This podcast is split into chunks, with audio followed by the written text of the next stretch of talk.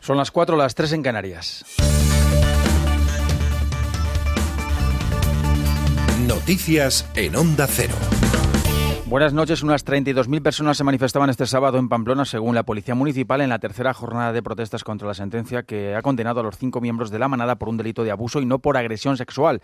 La marcha estaba convocada por diversos colectivos feministas que han mostrado su desacuerdo no solo con el actual Código Penal, también con la interpretación que hicieron los jueces y con el modelo patriarcal que sitúan como el origen del problema. En la sexta noche, el ministro de Justicia, Rafael Catalá, ha dicho que entiende la reacción, un hecho que ha movido al Gobierno a reflexionar. Espera que en semanas o en pocos meses esté listo un proyecto de ley para revisar el Código Penal. Yo espero que en, más bien en semanas que en meses tengamos una primera propuesta que compartiremos con los grupos políticos, con las asociaciones judiciales, también de fiscales. Si es la solución que posiblemente tengamos que adoptar, podamos presentar un proyecto de, de ley de reforma de nuestro Código Penal. Más reacciones. La portavoz nacional de Ciudadanos, Inés Arrimadas, insiste en que el debate es necesario, pero ha de afrontarse con sosiego y consenso. Creemos que con tranquilidad, con sosiego y con consenso pues se puede abrir el debate sobre una reforma de nuestra normativa que se adapte a los tiempos en los que estamos. Desde Podemos, un número 3, Pablo Echenique subraya que la solución pasa también por mayor dotación presupuestaria a fin de combatir un problema enraizado en nuestra sociedad. Creo que, creo que no basta con que el gobierno de nuestro país se ponga lacitos, creo que tiene que poner dinero en los presupuestos generales del Estado para atacar eh, este problema, que es un problema terrible en nuestra sociedad y que afecta a la mitad de la población. La acusación particular ha confirmado que también va a presentar recurso contra la sentencia, con lo que se suma al anunciado por el resto de las partes. La Fiscalía de Navarra, igualmente en desacuerdo con que el caso sea considerado abuso y no agresión sexual, y en el lado opuesto el recurso de la defensa de los cinco condenados de la manada, que va a solicitar la absolución. Crisis política en Cataluña. El portavoz adjunto de Junts pel Cat, Eduard Pujol ha puesto en duda que el gobierno de Rajoy levante el 155 si se forma gobierno en Cataluña, un objetivo que ha dicho que sí persigue su grupo, si bien ha dejado claro que las elecciones siempre se tienen que contemplar como una posibilidad.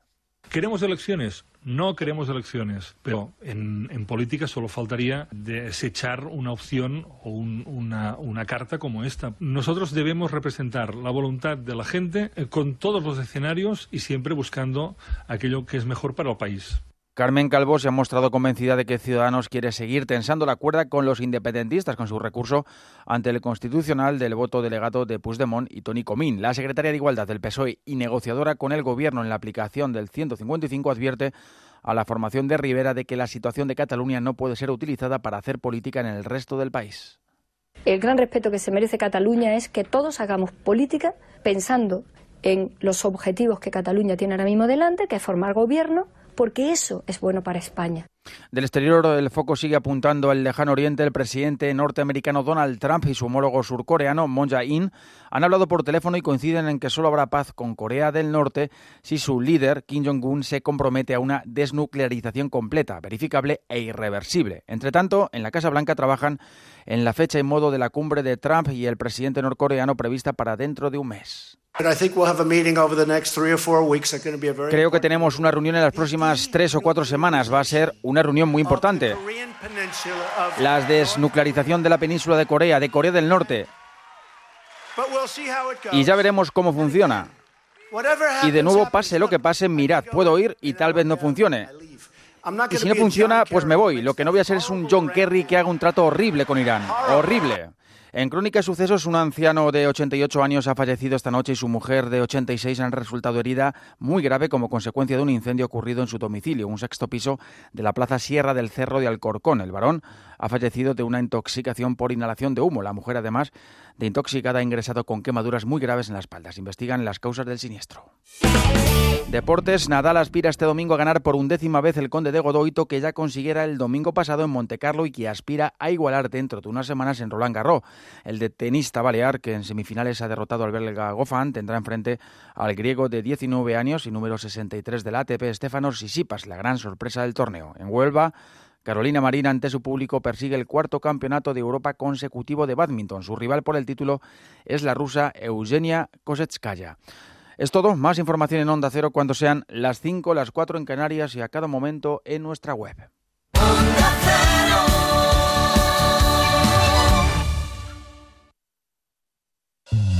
Noticias Domingo Noche. Laura Gil te resume la actualidad del día y te adelanta las noticias de la semana. Con los datos de lo que se ha hablado en los últimos días, lo que ha sucedido a lo largo de la jornada y todas las claves para entender la semana informativa que nos espera. A las 11, Noticias Domingo Noche con Laura Gil. Te mereces esta radio. Onda Cero, tu radio.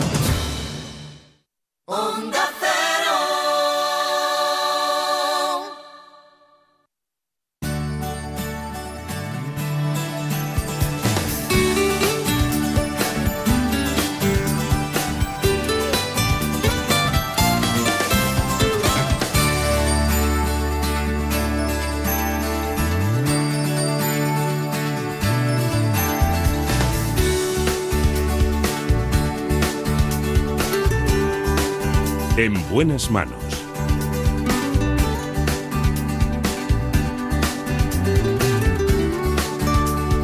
El programa de salud de Onda Cero. Dirige y presenta el doctor Bartolomé Beltrán.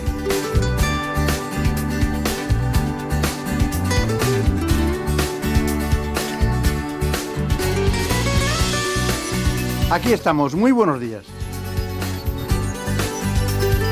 Me alegro mucho de saludarles.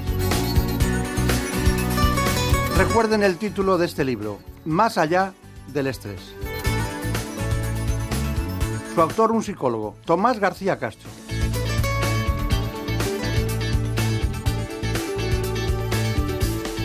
Veamos cómo influyen los problemas en relación con el estrés y sobre todo en el ámbito laboral. En buenas manos. El programa de salud de Onda Cero.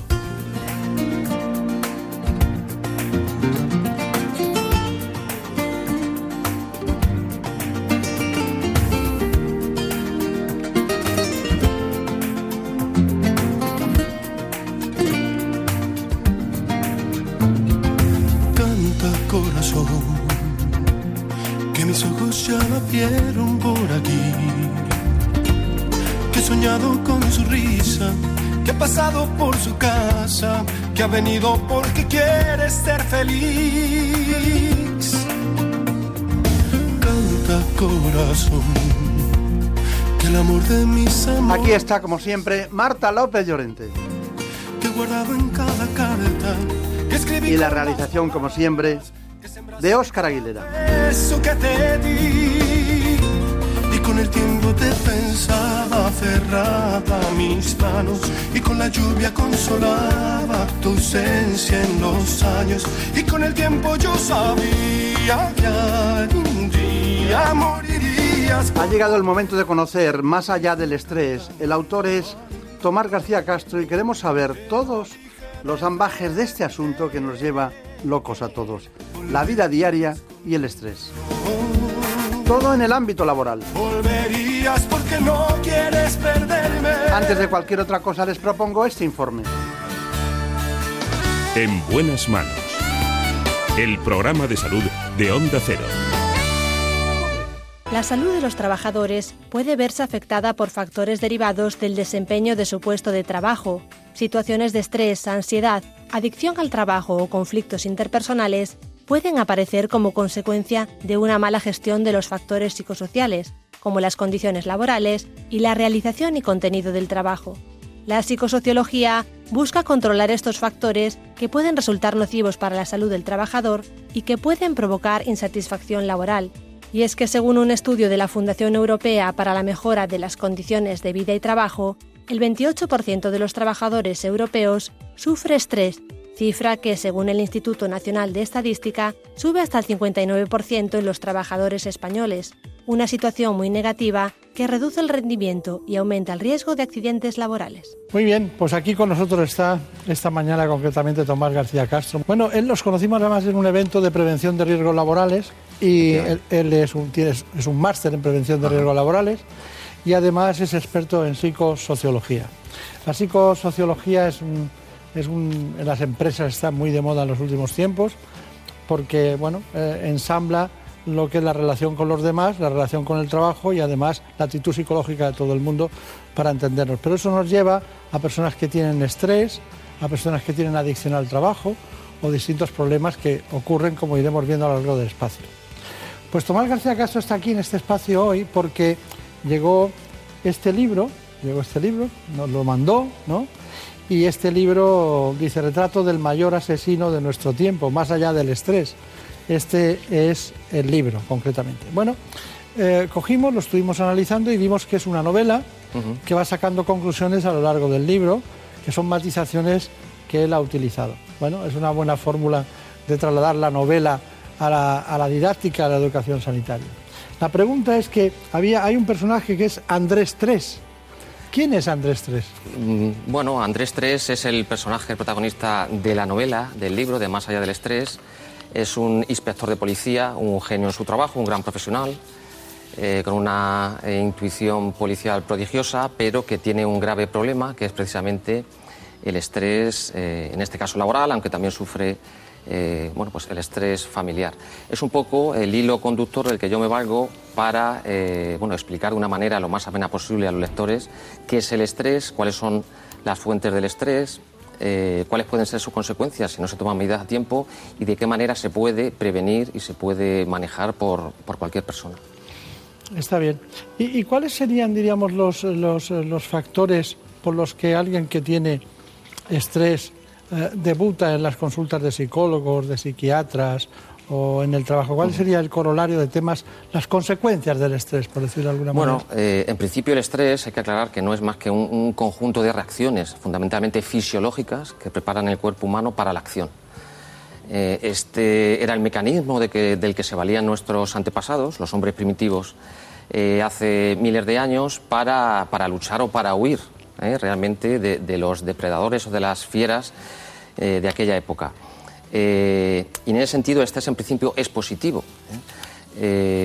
hoy en día ya no tenemos que enfrentarnos pues, a, esas amenazas de las fieras, pero sí que nuestro cerebro, que es un experto detector de amenazas, identifica eh, otras situaciones de, la vida contemporánea, de la vida moderna, como amenazantes y sigue generando esa respuesta de estrés.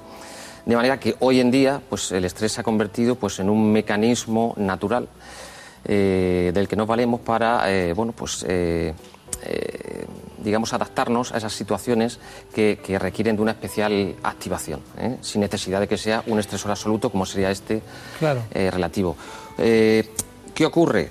¿Eso es un estrés positivo o es un estrés productivo que nos ayuda, que nos hace mejores, más, más motivados, más creativos. Que nos mantiene despiertos. Efectivamente, que nos hace eh, superar eh, el día a día. El problema es cuando ese estrés fundamentalmente se vuelve crónico, es decir, su duración es excesiva. Eh, hoy en día somos personas multitarea. o se hace un estrés demasiado frecuente, de manera que sobrevienen, como bien ha dicho, ciertas patologías, ciertas enfermedades, porque nuestro organismo realmente está adaptado, está eh, bueno, puede, aguantar eh, esas fuentes de estrés, esos estresores de manera puntual, pero no de una manera continuada. Esas patologías, esas enfermedades son las que, pues, eh, finalmente, pues, hace que las personas acaben la consulta del psicólogo, del psiquiatra o de un médico de medicina general, porque como veremos más adelante, no solamente se producen enfermedades psíquicas, sino también se somatizan esos problemas y, acaban padeciéndose enfermedades a nivel fisiológico. Muy bien, pues este es nuestro, nuestro amigo de hoy, eh, que nos va a acompañar en todo este espacio para ir matizando todos aquellos aspectos que están en relación con la psicosociología, en este caso del estrés. Pero le voy a dar un dato que tenemos nosotros, que es el 30% de los trabajadores de la Unión Europea sufre estrés en el trabajo. El 30%, un tercio de los trabajadores sufren estrés en el trabajo. Eh, ¿Qué es eso de la, de la psicosociología aplicada? Eh, bueno, es una de las cuatro especialidades que integran la prevención de riesgos laborales. Está la medicina del trabajo, la seguridad, la higiene y la economía y psicosociología aplicada. Eh, bueno, eh, es fruto de, la interacción entre la psicología y la sociología y básicamente lo que estudia son es bueno, la relación entre las características organizativas de la empresa y las capacidades, necesidades y expectativas del trabajador. De forma que un riesgo psicosocial se produce cuando existe un desequilibrio entre lo que la empresa exige al trabajador y lo que el trabajador puede darle. Para hacernos una idea, el principal y más habitual riesgo psicosocial en el trabajo es el estrés. Pero, por ejemplo, eh, cuando hablamos de mobbing, por ejemplo, estamos hablando de algo que es psicosociología. Sí, sí, por supuesto que sí. ¿En qué consiste? A ver, el móvil es, un, maltrato eh, degradante y continuado que recibe eh, un trabajador por parte de, otro trabajador, otro, eh, en fin, un subordinado, un superior, que se comportan de él de, una manera cruel, con el fin de aniquilarlo psicológicamente y llegar, pues, incluso a a sacarlo de la organización o, a su sometimiento por diferentes procedimientos. Esto es un tema delicado porque incluso eh, sobrepasa de alguna manera el ámbito laboral. ¿eh? Es una conducta que está en nuestro Código Penal, el, acoso laboral, ¿eh? y, bueno, que requiere pues, una serie de elementos muy concretos. Es decir, cualquier reprensión por parte de, un jefe a, un subordinado no quiere decir que sea o un desencuentro entre dos compañeros, no es no es siempre móvil. Esto es algo que, hay que aclarar porque eh, necesita unas características muy, muy concretas de habitualidad, de malicia, de una serie de conductas de hostigamiento muy, muy concretas. Y, me imagino que también eh, hemos, entrado en el móvil para eh, ver también en qué territorio nos movemos, pero me imagino que cuando hay alguien que tiene un hay desequilibrios en el ámbito laboral entre las exigencias de un trabajo y las características del trabajador. No todo el mundo sirve para todo. y, a veces el trabajo exige unas, unas condiciones.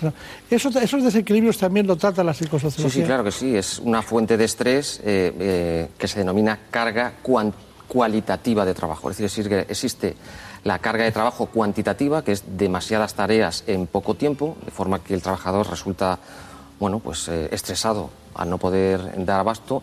Y existe la carga cualitativa de trabajo, que es tener que realizar unas tareas que están por encima, por encima, muy por encima de las capacidades del trabajador o muy por debajo, que sería la subcarga cualitativa de, es decir, también eh, hacer algo que está por debajo de tus capacidades, eh, también frustra de alguna manera, eh, bueno, y ahí está un poco pues esa visión que tiene que tener el empresario y que tiene siempre el apoyo de la psicosociología eh, para adaptar el trabajo a cada trabajador. Esto además es fundamental. los mecanismos preventivos de cada compañía, claro. Fundamental para la productividad del trabajador, además. Usted ha citado el estrés periódicamente, pero nuestro compañero Javier Saz se ha hecho muchas preguntas respecto al estrés, ¿no? Se ha preguntado eh, cuestiones que por, qué es en realidad, eh, cómo nos afecta psicológicamente y físicamente, y esta es la conclusión de su informe. El estrés es un conjunto de alteraciones que se producen en el organismo como respuesta ante determinados estímulos repetidos que nos resultan una amenaza. Según la Organización Mundial de la Salud, cuando esta respuesta a la tensión se mantiene en el tiempo, se puede llegar a calificar como patología. Y es una patología grave que acarrea consecuencias muy serias para la salud. En el plano psicológico, el estrés continuado puede producir insomnio, cansancio, irritabilidad, depresión y ansiedad, y en los casos más graves, incluso el suicidio. En el plano físico, los trastornos son múltiples, gastrointestinales como úlceras y dispepsia, cardiovasculares como hipertensión, arritmias e infartos, y hasta sexuales como impotencia, eyaculación precoz y vaginismo. Además, según varios estudios de la Unión Europea, el estrés aumenta el riesgo de padecer cáncer y multiplica por seis el empeoramiento de la enfermedad una vez contraída. Pero el estrés no solo acelera nuestra muerte, según el Instituto Nacional de Reproducción de Estados Unidos, también reduce hasta en un 50% la posibilidad de embarazo, ya que afecta a la calidad del semen y a la capacidad de fecundación del óvulo.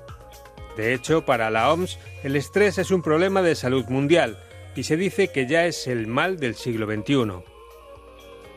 Bueno, eh, no es una exageración todo lo que se ha dicho, son datos contrastados, eh, lo hemos hecho en nuestro departamento de documentación pero tenemos un, reposo de actualidad, ¿no? Queremos conocer otras noticias que se han producido. La noticia es que se ha publicado un libro, Más allá del estrés, Tomás García Castro. Estamos tratando los temas en relación con el ámbito laboral, pero también con otras organizaciones. Ha utilizado eh, un inspector de policía en una novela en la que paralelamente, debido al estrés que tiene ese trabajo, paralelamente le han pasado muchas cosas que van matizando la divulgación. Bueno, nosotros seguimos con el estrés, seguimos con Tomás García Castro, seguimos con, un libro que matiza muchas cuestiones más allá del estrés, pero debemos considerar, es la pregunta, ¿deberíamos considerar eh, que el estrés puede ser algo positivo, como usted, o es algo negativo? O sea, ¿dónde nos situamos? Bueno, el estrés es dual. Eh, originariamente, como hemos comentado antes, es positivo, es productivo, nos ayuda a ser mejores, a mejorar. Y de hecho no es solamente necesario, sino que es imprescindible en nuestra vida. Pero sí es cierto que le damos eh, una connotación negativa y con razón. Con razón, fundamentalmente por, dos motivos. Una de ellas es pues, que en ocasiones eh, puede tener una intensidad desmesurada. Tenemos que tener en cuenta que el estrés, una respuesta de estrés, que es realmente su nombre, eh, bueno, no es más que un, cóctel explosivo formado por varias hormonas, entre ellas la adrenalina y el cortisol. La adrenalina lo que hace es acelerar el ritmo cardíaco y el ritmo respiratorio y el cortisol lo que hace es elevar la glucosa en sangre de forma que pues en esa lucha y huida nuestros músculos dispongan, dispongan de la energía necesaria para adaptarse a ese momento. cuando la intensidad de esa respuesta de estrés es excesiva, ¿eh? pues puede sobrevenir el bloqueo, puede venir un, ataque de ansiedad o puede venir un síncope por estrés, por ejemplo, con lo cual se convertiría en estrés negativo. Tenemos que imaginar eh, doctor, las consecuencias que puede tener pues, en una situación como, por ejemplo, una entrevista de trabajo o, por ejemplo, hablar en público, ¿eh? como nos está ocurriendo a nosotros en este momento. bueno, si no somos capaces de dominar el estrés, realmente las consecuencias pueden ser fatales, sobre todo cuando el profesional se dedica a esto. Claro.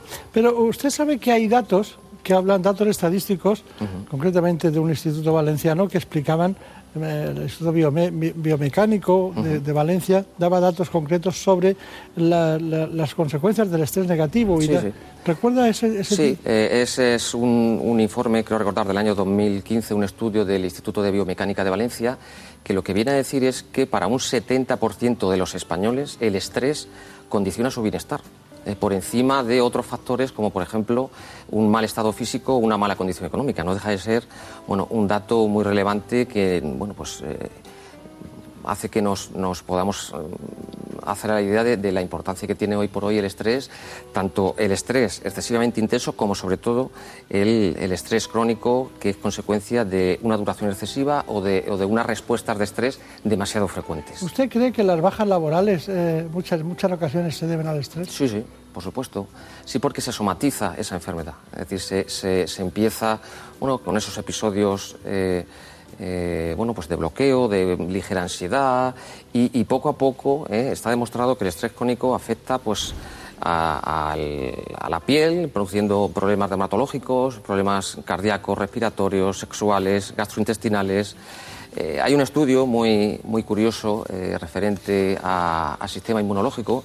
El cortisol, entre otras cosas, suprime el, sistema inmunológico del cuerpo humano y se hizo en Estados Unidos con 11 estudiantes de odontología que bueno, se sometieron a ese experimento, se les hizo una pequeña herida en el paladar en época de bajo estrés, en vacaciones, y se monitorizó el tiempo que tardaba en sanar.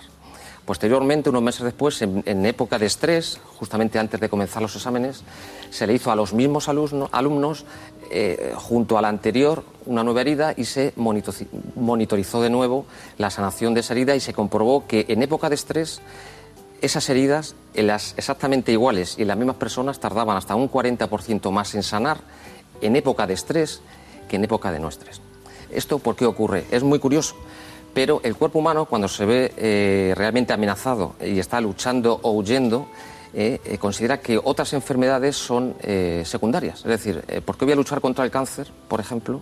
Si me voy a morir, puedo morir en este momento, tengo que emplear toda mi fuerza, toda mi energía en salvar mi vida en este momento y luchar y huir, y por lo tanto, digamos, que paraliza algunos procesos vitales, entre ellos el inmunológico, y eso es la consecuencia de que el estrés crónico por ejemplo, pues puede afectar al cáncer. Hay estudios que dicen que el cáncer, la metástasis, se acelera hasta en seis veces ¿eh? cuando se, padece estrés crónico como consecuencia precisamente del efecto del cortisol en sangre del estrés crónico. Ansiedad, insomnio, somatización de enfermedades, miedo a ir al trabajo e incapacidad son las principales secuelas del acoso laboral o moving. Se trata de situaciones en las que existe hostilidad psicológica hacia el trabajador, a través de comportamientos y conductas abusivas, se pretende minar psicológicamente a la persona, en la mayoría de los casos mediante maltrato verbal y un comportamiento cruel. El moving puede ser ocasionado por otros compañeros, por jefes o incluso subordinados, pero sobre todo se produce en organismos públicos, donde es más difícil que haya despidos. Para prevenirlo, los expertos recomiendan mejorar el entorno psicosocial del trabajo y actuar si se detectan situaciones de acoso. Y es que según un estudio de LinkedIn, el 46% de los trabajadores considera que para sentirse feliz y productivo en el trabajo es imprescindible una buena relación con sus colegas. Ha llegado el momento de conocer mm, datos que nos, interesan, porque si no, eh, no, no acabamos, podríamos estar aquí un siglo. ¿Qué es el síndrome de estar quemado en el trabajo? Eh, el burnout, que es eh, nombre técnico en inglés, o síndrome de estar quemado en el trabajo, es un, síndrome tridimensional que descubrieron dos psicólogas americanas llamadas Jackson y, Maslach en el año 1981. Y, bueno, se considera el estadio final de, una etapa de, estrés continuado como consecuencia de eh, unas condiciones laborales estresantes que el trabajador no es capaz de manejar porque no tiene suficientes recursos para hacerlo. ¿Qué nos estresa más? ¿Cuáles son las cosas que nos estresan más? Pues eh, nos estresa, podemos hacer en, el... Hay dos grandes ámbitos en el estrés, que es el ámbito laboral y el ámbito familiar o personal. Eh, bueno, en el ámbito laboral, que es mi especialidad, pues podemos hacer dos grandes grupos. ¿eh? Que es el contenido propio del trabajo, es decir, pues eh, profesiones que tienen mucho riesgo, toma de decisiones, contacto continuado con otras personas, con el público, y referente a, bueno, pues a la organización, pues la carga de trabajo, eh, las relaciones interpersonales y el clima laboral, el rol, eh, bueno, son algunos de los factores de estrés más importantes. ya hemos hablado de las profesiones. ¿Qué quiere matizar usted sobre profesiones más estresantes? Bueno, en Europa se hizo un estudio durante cuatro años, del 2002 al 2006, en varios países, y, bueno, básicamente la conclusión se llamó Stress Impact. Eh, se dio la conclusión de que las profesiones más estresantes eran aquellas que tenían un contacto directo con otras personas. ¿eh? Maestros, profesores, médicos, enfermeros, trabajadores sociales policías, efectivamente. Eh, personas que son de alguna manera testigos del sufrimiento de otras personas, un médico, un enfermero, un policía, un trabajador social. Esto es lo que dicen los datos en Europa. En América, bueno, cambian un poco, también aparece alguna de esas profesiones, pero sobre todo son profesiones con más riesgo, como un soldado, como un piloto, como un policía. Hay otros que disfrutan mucho de tenerlas, ¿eh? Que disfrutan. Que disfrutan mucho de tener riesgo. Eh, bueno, sí, eh, efectivamente. Es que es también, eh, bueno, es, no deja de ser parte de, la profesión. claro. Perdóneme, ¿se, puede medir el estrés? El estrés se puede medir efectivamente de una manera objetiva, con un análisis de sangre, de, orina o saliva. Normalmente los experimentos se hacen midiendo la tasa de cortisol en saliva y luego en el ámbito laboral pues una, con una evaluación de riesgos psicosociales en la cual se valoran tanto datos objetivos de la empresa como bueno, la opinión de los trabajadores mediante entrevistas o cuestionarios. En una empresa que hubiera mucho mobbing, ¿eh? una empresa, ¿cómo, cómo, cómo actuaría usted para que hubiera menos? Pues en principio habría que hacer una evaluación de riesgos psicosociales, quizás incluso utilizando un cuestionario que los hay específicos sobre acoso moral en el trabajo y bueno, y hay que tomar una serie de medidas, lógicamente, hacer una planificación de la actividad preventiva especialmente eh, destinada pues, a, detectar esos casos y a prevenirlos. El estrés en el trabajo puede convertirse en un problema para la vida cotidiana. Por eso los expertos recomiendan técnicas para prevenirlo e incluso aliviarlo. Lo primero que aconsejan es practicar ejercicio físico. Según un estudio de la Escuela de Salud Pública de la Universidad de Maryland, las personas que tienen un buen estado físico consiguen efectos positivos en la prevención del estrés. Y es que el deporte disminuye la ansiedad, aumenta la autoestima, incrementa la concentración y ayuda a dormir mejor. Además, los especialistas subrayan la importancia de no fumar y de unos buenos hábitos alimenticios. Una alimentación correcta aporta a nuestro organismo energía y ayuda a reducir tensión. También es importante apoyarnos en los demás ante las situaciones difíciles para aliviarnos en los momentos de estrés. Sin olvidarnos de la risa, según los especialistas, sonreír reduce la intensidad de la respuesta del cuerpo al estrés e influye en el bienestar físico pero sin duda los momentos de ocio son la mejor manera de relativizar los problemas y desconectar del trabajo. Está bien, está bien. Bueno, eh, hay una cosa que no me puedo ir aquí sin saberla, aquí es, lo tengo anotado, eh, ¿cuál es el perfil del acosador? Y si hay un perfil del acosado. hay gente que no permite que la acosen por sus características y otros que tienen tendencia a acosar. ¿Me dan los dos perfiles? Sí, eh, hay estudios que hablan de que el acosador es una persona normalmente mediocre desde el punto de vista profesional, una persona envidiosa, una persona narcisista que se reviste de, bueno, de cierto encanto, eh, que siente envidia habitualmente y que, bueno, y que ha ascendido más que por méritos propios, precisamente por su capacidad para posicionarse. ¿eh? Podemos llamarlo el típico trepa, si me permite la expresión. Y bueno, y el, acosador, eh, perdón, el acosado, pues digamos que es el extremo opuesto, una persona brillante, una persona con dotes de liderazgo, que tiene una situación personal feliz, que, bueno, que genera envidia en personas como, como este tipo, este perfil del acosador y que inicialmente pues, desconoce su condición de, de, acosado hasta que bueno, se da cuenta que empieza pues, a, tener los síntomas propias, propios de, de, una víctima de acoso. Está bien. Bueno, nos queda una, una pregunta que nos hemos hecho y la habíamos prometido, que es, ¿qué haría usted en todos los sentidos, globalmente, para prevenir el estrés? Bien, hay una serie de técnicas que, la experiencia ha demostrado consistentemente, además, que son, son, positivas para prevenir y reducir el estrés y que son de cinco tipos. ¿eh? Eh, son técnicas de tipo general, ¿eh? que nos dotan de recursos personales de tipo genérico para prevenir y, reducir estrés, de tipo cognitivo, que lo que intentan es mejorar la evaluación que hacemos de esas situaciones que nos pueden generar estrés y de nuestras propias capacidades para, para hacerle frente técnicas fisiológicas que intentan pues, reducir el malestar propio de una respuesta de estrés, técnicas conductuales que eh, intentan dotar a la persona de, estrategias eh, que le capaciten para, hacer mejor su trabajo y por lo tanto sufrir menos estrés y luego una serie de técnicas mixtas que básicamente pues, eh, combinan técnicas fisiológicas con cognitivas.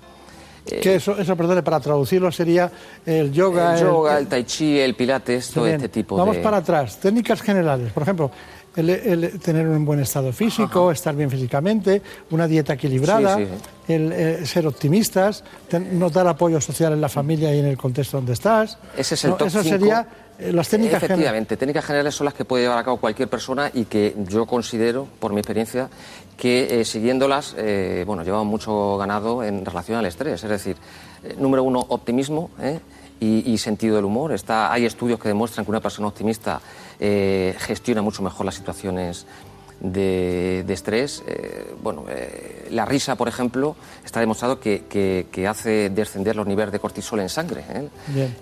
Por ejemplo, referente al optimismo. ejercicio físico.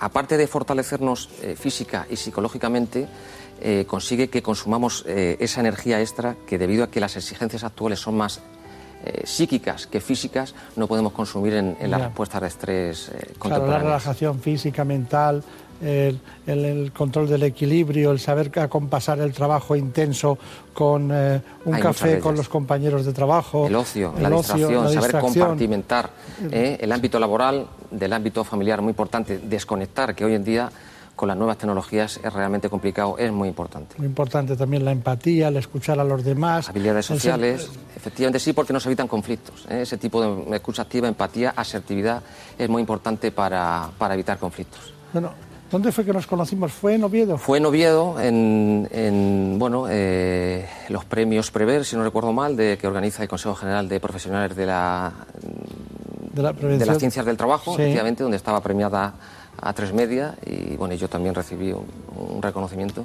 Pues nada, pues hemos cerrado el círculo. Así que enhorabuena por el libro Tomás García Castro, Más allá del estrés. Nosotros no perdemos la memoria. ¿eh? Muy bien, se lo agradezco, doctor. Muchas gracias y hasta pronto. En buenas manos. El programa de salud de Onda Cero. Hey there, kids, put on your dancing boots. Come dance with me. Come dance with me, what an evening for some face. I know a En España, más de dos millones y medio de hombres padecen disfunción eréctil. O sea, impotencia sexual masculina. Vamos a hablar de las claves de este trastorno, que además se vive también en pareja. ¿Cuál es su diagnóstico? ¿Cuáles son los mejores tratamientos? Nos lo va a contar todo el director médico de Boston Medical Group en España, el doctor José Benítez.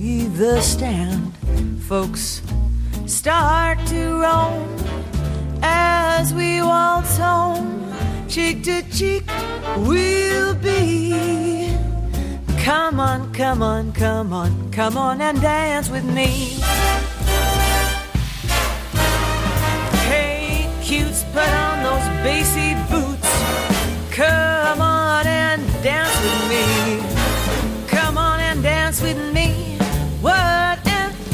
Les hemos preparado este trabajo a modo de informe para que conozcan las coordenadas de este problema, disfunción eréctil.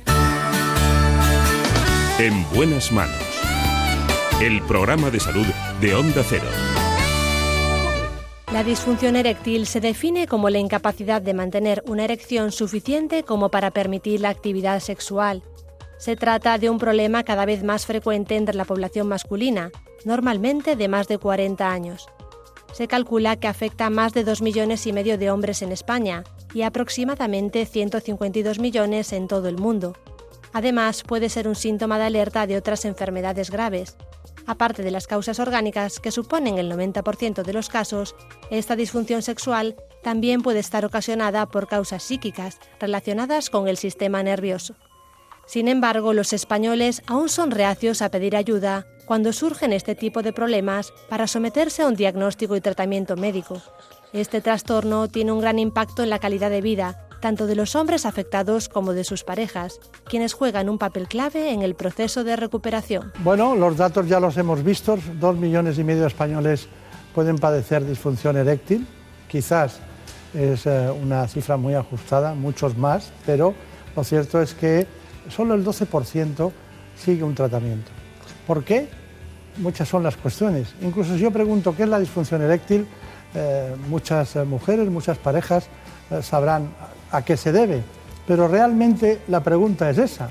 ¿En qué consiste la disfunción eréctil? ¿Cuáles son sus causas? ¿Cuáles son sus soluciones? ¿Qué podemos hacer ante el problema? Bueno, está con nosotros el doctor Benítez. Él es el director de, de concretamente la clínica Boston. Que, ¿Cuántos años de experiencia tienen en la clínica, más o menos alrededor? 21. 21 años. Y iba a decir que usted tiene más de 20 años de experiencia en este ámbito y la pregunta es así, muy fácil, ¿qué es la disfunción eréctil? Pues la disfunción eréctil es la, la incapacidad de tener y mantener con la dureza suficiente y un tiempo determinado una erección para tener una relación sexual satisfactoria. No se debe brindar especial atención a fallos puntuales o lo que llamamos gatillazo, porque realmente eh, debemos considerarla una patología instaurada cuando es concurrente por más de seis meses y de cuatro relaciones sexuales al menos existe el fallo en una. Y puntualizar que uno de cada cinco hombres eh, tiene relaciones sexuales fallidas, o sea, presentan problemas de difusión eréctil. Eh, cuando usted habla de uno de cada cinco hombres, no ha dicho la edad. Sí, porque las estadísticas se dividen eh, en los rangos etarios que nosotros hemos constatado en nuestros estudios y, por ejemplo, entre los 40 y los 70 años un 52% la padecen y, sin embargo, entre 20 y 70 años un ve- un 20%, con lo cual afecta tanto a jóvenes como a adultos, aunque realmente es una patología que se asocia al envejecimiento. Para situarnos, para que todos nos situemos, tengamos un punto de inflexión en nuestra cabeza. ¿Sorprende lo de los jóvenes? No me extraña lo de los jóvenes, no me extraña lo de los más jóvenes, no me extraña nada porque conocemos los datos del alcohol, del tabaco, eh, de, ciertas actitudes y hábitos nocivos, ¿no? Pero ¿a qué edad suele aparecer la disfunción eréctil? Sí, nosotros tenemos la experiencia de que en nuestras consultas uno de cada cuatro pacientes que tratamos tiene menos de 45 años. Y las edades más frecuentes con las que se comienza a presentar eh, la difusión eréctil es a partir de los 25 años, pero eso no significa que tengamos pacientes alrededor de los 20 años también que la padecen. Ya, ya. Eh, y, y- y por qué cree usted, yo he dicho algo, pero ¿por qué cree usted que hay cada vez pacientes más jóvenes? Sí, ocurre una cosa alarmante y es que eh, la juventud de hoy, eh, los hábitos de vida no son lo suficientemente adecuados como para mantener una salud eh, general y sexual adecuada. Por ejemplo, se intensifica el consumo de grasa, eh, los hábitos de consumir drogas, alcohol, fumar, eh, el sedentarismo, practicar poco ejercicio físico y también a edades jóvenes no se escapa también la posibilidad de padecer, padecer alguna enfermedad crónica. Y aquí tampoco podemos olvidar el estrés y las tensiones nerviosas que sufre también la, la juventud. Tanto es así que tenemos que eh, los jóvenes entre 25 y 35 años aproximadamente un 70% consumen alcohol y más de un 60%, exactamente un 66%, entre 35 y 45. El 40% de esos jóvenes por debajo de los 45 años fuman, o sea, de, 4 eh, de cada 10 consumen eh, tabaco. Indiscutiblemente teniendo en cuenta que la difusión eréctil se presenta por un trastorno circulatorio en su mayoría, estos hábitos de conducta que hemos mencionado influyen directamente en nuestro sistema circulatorio. Eh, eh, me sorprende, bueno, el alcohol está ahí, ¿no? Pero eh, ¿cuál es el mecanismo por el que el alcohol influye en la disfunción eréctil? Sí, claro. El alcohol indudablemente tiene varios mecanismos por los cuales influye, pero el fundamental es la alteración que hace en el endotelio vascular. O sea, crea un sistema de desgaste del vascular y fisiológicamente produce vasoconstricción al producir esta vasoconstricción hace que la sangre lentece su, eh, disminuya su, su, llegada a los, al órgano, o sea, a los cuerpos cavernosos, y esa insuficiencia circulatoria provoca, por supuesto, un trastorno de la erección. ¿Y por qué mucha gente cree que el beber un poco de alcohol, eh, hombres y mujeres en cenas o tal, les estimula como para iniciar una relación? Sí, porque ya ahí vamos ya a otro, a otro factor desencadenante.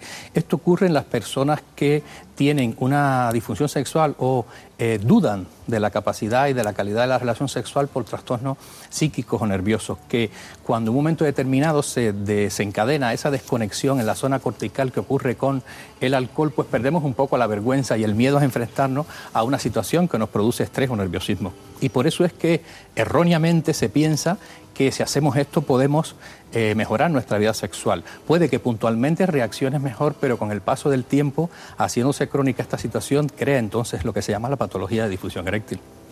Muy bien, eh, nos encanta estar con el doctor José Benítez, ya saben ustedes que es un experto en disfunción eréctil más, de una forma más amplia en salud sexual masculina y lleva más de 20 años de experiencia como director médico de la clínica Boston, que ustedes conocen sonadamente, porque se oye hablar de ella en muchos ámbitos en relación con la comunicación indirecta, eh, no médica pura en, debates médicos. Bueno, son suficientes datos que nos acaban de aportar en este informe, pero hay dos cuestiones que me llaman mucho la atención. Una de ellas es, ¿por qué alrededor de eh, un 46% de las personas que tienen problemas eh, aumentan después de las vacaciones? Es decir, o acuden a las consultas después de las vacaciones.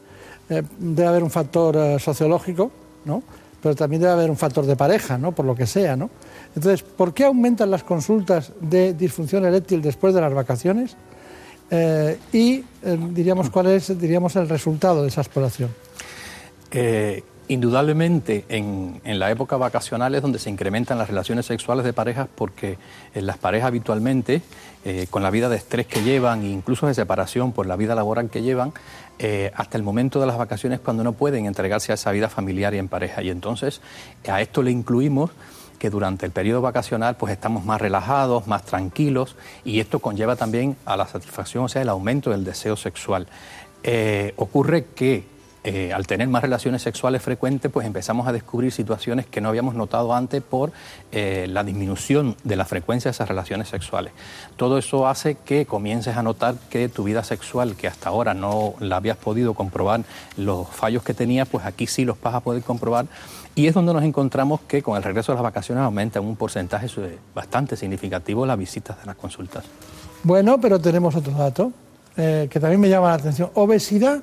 La obesidad se ha hablado de la grasa, al principio de una mala nutrición, bien, eh, pero también ha hablado del alcohol, y el alcohol sabemos que fija las grasas, eh, hace que eh, absorbamos más grasas y aumente nuestro peso en el organismo en grasa, pero ¿por qué? ¿Qué relación hay entre obesidad y disfunción eréctil? la obesidad se asocia a un síndrome metabólico en el que se incorpora la hipertensión arterial, la diabetes y los trastornos de, los, de la grasa. Eh, ocurre que estas tres patologías específicamente eh, causan insuficiencia vascular, insuficiencia circulatoria y por ello causan, eh, son factores desencadenantes importantes de la difusión eréctil. Pero además, en la obesidad vemos la disminución de la hormona testosterona a unos niveles significativos, que es la hormona masculina encargada del deseo. ¿Y por qué? Porque precisamente en ese panículo adiposo de la persona obesa, eh, aparece una transformación de la testosterona en hormonas femeninas. De hecho, es fácil ver en algunos grados de eh, obesidad eh, trastornos sexuales secundarios femeninos, como aumento de las mamas en el hombre, cambios en el, en el, tono de la voz. Y también hay que tener en cuenta que las personas con obesidad están más inhibidos a la hora de, desnudarse, de mostrar su cuerpo y sobre todo la agilidad que pueden tener en el momento de la relación sexual. Nosotros hemos visto en nuestros estudios que el 67% de los pacientes que tratamos con difusión eréctil padecen algún grado de obesidad. Curioso. Por lo menos sobrepeso. Por lo menos sobrepeso. Bueno, la verdad es que la testosterona en relación con el deseo, iba a preguntarle, bueno, hay gente que tiene, mm, diríamos, un aumento de testosterona y no pierde el deseo, porque por actitudes psicológicas, por costumbre, por fantasías, por lo que sea, pero lo lógico desde el punto de vista técnico y médico es que sí, ¿no? Sí, al disminuir la testosterona eh, se lesiona, se, se afecta el deseo sexual porque ella es la encargada de esto. Claro. Bueno, tengo un proyecto ahora con usted, doctor Benítez, y es que yo le planteo un informe y usted luego lo comenta. ¿Le parece bien? Bueno, esto es sobre síntomas y diagnósticos en disfunción eréctil.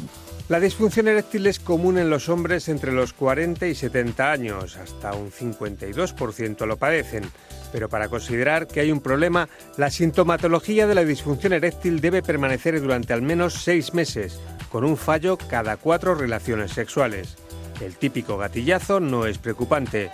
También hay que vigilar si desaparecen las erecciones espontáneas tanto nocturnas como diurnas, ya que son un síntoma de que algo está fallando en el mecanismo de la erección. El pene tiene en su anatomía tres formaciones tubulares en toda su longitud que se llaman cuerpos cavernosos, que son dos y cuerpo esponjoso, que es el que está en el centro envolviendo la uretra. Los cuerpos cavernosos en número de dos son los encargados de la erección porque tienen contenidos vasculares y nerviosos y además, como su cuerpo lo indica, unas cavernas que son las que se llenan de, sangre durante este proceso. Ambos cuerpos cavernosos situados paralelamente y en toda la longitud están envueltos por una membrana albuginia que es la que atrapa la sangre en el interior de esto y permite la rigidez en la erección. Cuando existe la excitación y llegamos al clímax, se revierte el proceso por la contracción de estas estructuras vasculares y nerviosas, sobre todo las fibras lisas, y ocurre el vaciado o desaparece la erección. Una buena historia clínica seguida de un examen físico y de las pruebas complementarias ayudarán a descartar problemas psicológicos, que suponen tan solo un 10% de las causas y que tienen mucho que ver con la ansiedad, el estrés, la tensión y en general con el exceso de adrenalina. Sin embargo, en el 90% de los pacientes, las causas de la disfunción son orgánicas y tienen su origen en otras patologías como la diabetes, la hipertensión o el exceso de colesterol. Por eso es muy importante vigilar la disfunción eréctil, ya que puede ser un síntoma premonitorio de afecciones graves o problemas cardiovasculares. La disfunción eréctil se puede tratar con medicamentos orales tipo Viagra, con farmacoterapia intravenosa o con ondas de choque. Pero siempre, siempre hay que acudir al especialista, única garantía de recuperar nuestra salud sexual. Hay muchos hombres que cuando eh, están indicados el tomar em, diferentes medicamentos para aumentar su potencia sexual, pues dicen, piensan en que pueden tener problemas cardiovasculares o cerebrovasculares. En este caso estamos hablando de lo contrario, estamos hablando de que una disfunción eréctil puede ser el primer síntoma de que puede haber un problema de fondo que hay que analizar y estudiar. Entonces no le damos ninguna medicación para estudiar lo que tiene y luego ya valoramos lo que sea. O sea, que es el fenómeno al revés. Entonces, la pregunta, eh, ya hemos contestado una parte, ¿no? La disfunción eréctil como síntoma. ¿Qué hacemos? Porque hemos, eh, se ha hablado de la Viagra, eh, actualmente hay otras medicaciones, está Está la Viagra, está el Cialis, está el Levitra, hay muchas medicaciones. ¿En qué trabajan ustedes ahora? ¿Con qué trabajan ustedes? Eh, nosotros utilizamos todas las líneas de tratamiento eh, que están a nivel de la, de la Agencia Española de Medicamentos y de las farmacias a nivel público y privado. ¿Qué ocurre? Que existen muchas líneas de tratamiento según la patología o la causa que esté desencadenando el trastorno y además eh, medicamentos que no causen efectos secundarios sobre la salud general porque no podemos olvidar eh, lo importante que es la salud general a la hora de tratar esto. ¿Qué ocurre? existen también tratamientos totalmente inocuos en las diferentes líneas y exactamente eh, me refiero, por ejemplo, a las ondas de choque. Las ondas de choque son fenómenos electroacústicos de baja frecuencia y, e intensidad que se aplican directamente en los cuerpos cavernosos del pene, pero que son un tratamiento complementario al tratamiento médico. Eh, las ondas de choque se dan eh, en ciclos de cinco sesiones, cada una semanal por cinco semanas, que se pueden eh, repetir según entiende el especialista y las necesidades del paciente. Permítame, porque nosotros hemos trabajado ese asunto en su clínica y con su infografía y con sus datos le vamos a presentar esa información y usted se estaba adelantando, lógicamente, porque estaba contando lo que era, según su criterio, lo, lo más adecuado, lo comentamos, ¿le parece? ¿Qué son las ondas de choque? Son ondas electroacústicas de baja energía que aceleran los procesos de curación en el organismo a través de un proceso de angiogénesis o neovascularización que no es más que la regeneración de vasos sanguíneos, creando un aumento del metabolismo y de la circulación a nivel local, acelerando la autocuración de los tejidos. Cada ciclo de ondas consta de cinco sesiones. Estas sesiones son repartidas en cinco semanas. ¿Cómo se aplican estas ondas de choque? ¿Cuál es la técnica?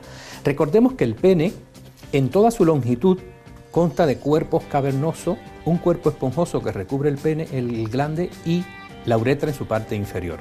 Como el, efecto de llenado de los cuerpos cavernosos es lo que provoca la erección, ahí es donde se establece ese efecto circulatorio y por ende las ondas de choque hay que aplicarlas a lo largo de esas estructuras, tanto al lado derecho como izquierdo del pene, en forma de barrido y se aplican en estas regiones un total de 3.000 impulsos de ondas de choque. El resto se aplica en la crura o en la parte inferior del pene, o sea, la parte que está entre los testículos y el ano. Por la alta eficacia de estos tratamientos de ondas de choque, la Sociedad Europea de Urología ha decidido inscribirla como terapia sexual de primera línea. Los tratamientos de primera línea son aquellos que incluyen medicamentos y técnicas poco invasivas y altamente eficaces. En caso de que estos fallasen, se prosigue a diferentes niveles, a diferentes líneas de tratamiento, hasta culminar con la intervención quirúrgica si es necesario. Bueno, ha contado usted perfectamente lo que habíamos iniciado aquí verbalmente. ¿Algo que añadir a este asunto? Sí, lo importante es que, se conozca que las ondas de choque son totalmente inocuas, que no necesitan de hospitalización ni anestesia y que estos son totalmente indoloras. Son prácticamente 15-20 minutos de consulta en cada sesión y como les decía, eh, el, porcentaje de recuperación es altísimo. hemos llegado a tener un 60% de pacientes que logran tener relaciones sexuales sin medicación después de los ciclos de ondas. Está muy bien, es un, porcentaje muy alto, ¿no? Entonces, eh, una vez eh, dicho esto, eh, vuelvo a la medicación. La medicación y cualquier otra, diríamos, recurso que tengan ustedes. ¿Cuáles son, qué, elementos utilizan además de las ondas de choque?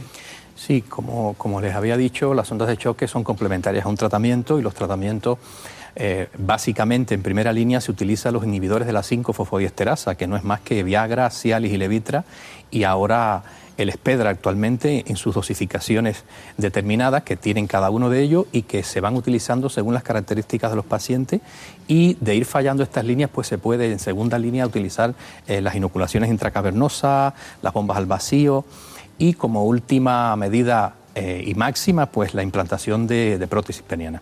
Bien. Eh, dígame una cuestión. a veces hay pacientes que consultan y con mucha frecuencia se oye últimamente que dicen, bueno, eh, tomar a baja dosis continuamente algún producto de los que usted acaba de decir, a muy baja dosis. Y, luego, cuando llega el momento de la, diríamos, de la relación, tomar algún buco dispersable. ¿Esto es un planteamiento correcto o no lo es? Eh, no está del todo descabellado, pero la indicación exactamente no es así. O sea, existen eh, dosificaciones mínimas de 5 miligramos, por ejemplo, en algunos de estos medicamentos y alguno de ellos se puede mandar diariamente porque indudablemente eh, va a mejorar el sistema circulatorio en general del organismo y también el, los mecanismos de la erección, la circulación a nivel de los cuerpos cavernosos. Eh, normalmente se puede mandar también este medicamento a dosis baja o unidos a, a otro medicamento de dosis mayor o a otra técnica eh, aplicable porque la máxima que se le ha indicado no es suficiente y se intentan unir los dos medicamentos. Lo que sí no debe hacer es utilizar una dosis mínima de uno y en el momento del acto sexual una dosis máxima de otro. Y el buco dispersable es uno solo de esos, que está eh, concentrado en 10 miligramos, o sea que no todos esos medicamentos tienen eh, la presentación de buco dispersable. Está bien. Nosotros parado finalmente, solo como conclusión, cuáles son los enemigos, una especie de decálogo de la salud sexual. Y este es el informe. El 67% de los pacientes con disfunción eréctil tiene obesidad. Un estilo de vida poco saludable supone un obstáculo para tener una salud sexual plena. Y para saber cuáles son los enemigos de la salud sexual masculina, expertos en el sector han elaborado un decálogo para reconocerlos. El primero es la dieta poco saludable. Las dietas ricas en grasas y azúcares disminuyen la energía del hombre que afecta la circulación sanguínea. La obesidad muy relacionada con los trastornos metabólicos que puede desembocar en patologías vinculadas con la disfunción eréctil, como la diabetes, que es otro gran enemigo. La hipertensión y el colesterol. Se colapsan las arterias, fluye menos la sangre y llega menos cantidad al pene, lo que dificulta la erección. La apnea del sueño. Los hombres con apnea suelen tener un agotamiento físico y mental que influye negativamente en las relaciones sexuales. Los tóxicos el tabaco, el alcohol y las drogas afectan al sistema nervioso ligado en el deseo sexual. El estrés, así como la ansiedad, disminuyen la libido e impiden al hombre concentrarse en la relación sexual. La depresión influye en el estado de ánimo y también los fármacos para tratarla pueden afectar la función sexual. Y por último, el enemigo más conocido es el miedo o la vergüenza ante esta situación, por lo que consultar pronto al especialista para que estudie el inicio del problema constituye la mejor opción. Bueno, le queda a usted la conclusión. Hemos hablado de muchas cosas, pero al final, ¿qué les diría? Sí. Eh, Hombres y mujeres. Sí, para todos, porque es importantísimo que la pareja acuda también con, con su hombre a la consulta, con su pareja masculina, porque son las que más pueden aportar en este, en este caso. Pues a modo de conclusión, exhorto a toda la población que cuando eh, noten que tienen alguno de estos fallos que hemos hablado o que eh, comiencen a padecer alguna de estas situaciones eh, establecidas por un tiempo determinado, que no duden en consultar al especialista que no olviden que cuanto antes vengan a las consultas, la eficacia y la resolución del problema eh, va a ser mucho antes y que si permiten que sigan transcurriendo tres, cuatro años para venir a las consultas de los expertos, pues se puede profundizar la enfermedad mucho más y sobre todas las cosas puede traer consecuencias catastróficas en el organismo porque como decíamos era un estado premonitorio de una situación más grave en el organismo. Es importantísimo la salud sexual porque forma parte de nuestra salud general y hay que tratarla como un todo. Con lo cual la vergüenza y el tabú que hemos sentido, que se ha sentido en años pasados, es momento de dejarlo y tratarlo como una patología normal, como otra cualquiera que pueda presentarse. Muy bien, pues eh, de cada 100 mm, consultas que tienen ustedes, ¿cuántas llegan con su pareja en este momento? Pues digamos que todavía hay que trabajar en eso. Un 40% viene con las parejas, la mayoría viene solo. Falta un 60. Falta un 60. Falta un 60. Hay que acompañar a la pareja cuando tiene disfunción eréctil que es muy frecuente. Y sobre todo también cuando la pareja, en el caso de que sea mujer, también debe ser acompañada en muchas ocasiones por el hombre, ¿no? por su pareja, para ver los problemas de la salud femenina, salud sexual femenina. En cualquiera de los casos, hoy hemos tenido la aportación y la experiencia del director del Boston Medical Group, que es el doctor José Benítez. Muchísimas gracias y hasta pronto. Gracias a vosotros. En buenas manos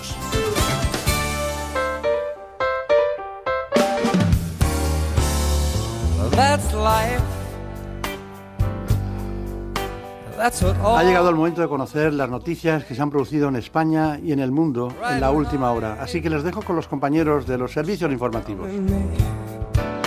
I know I'm gonna change that tune.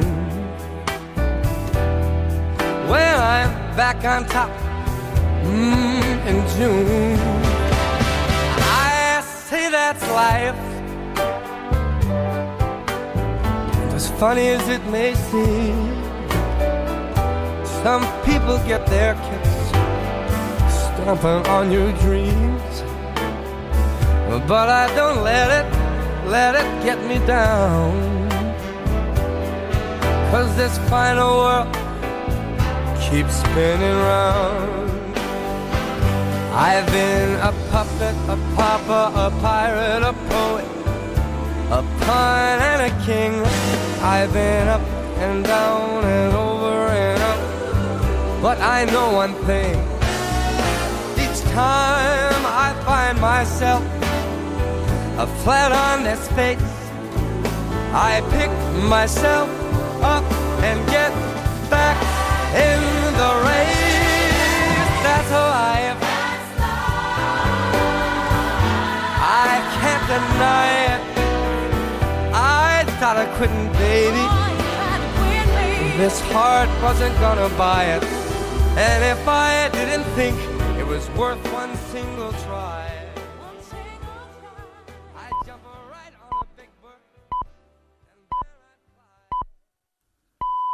Son las 5 las 4 en Canarias. Noticias en Onda Cero.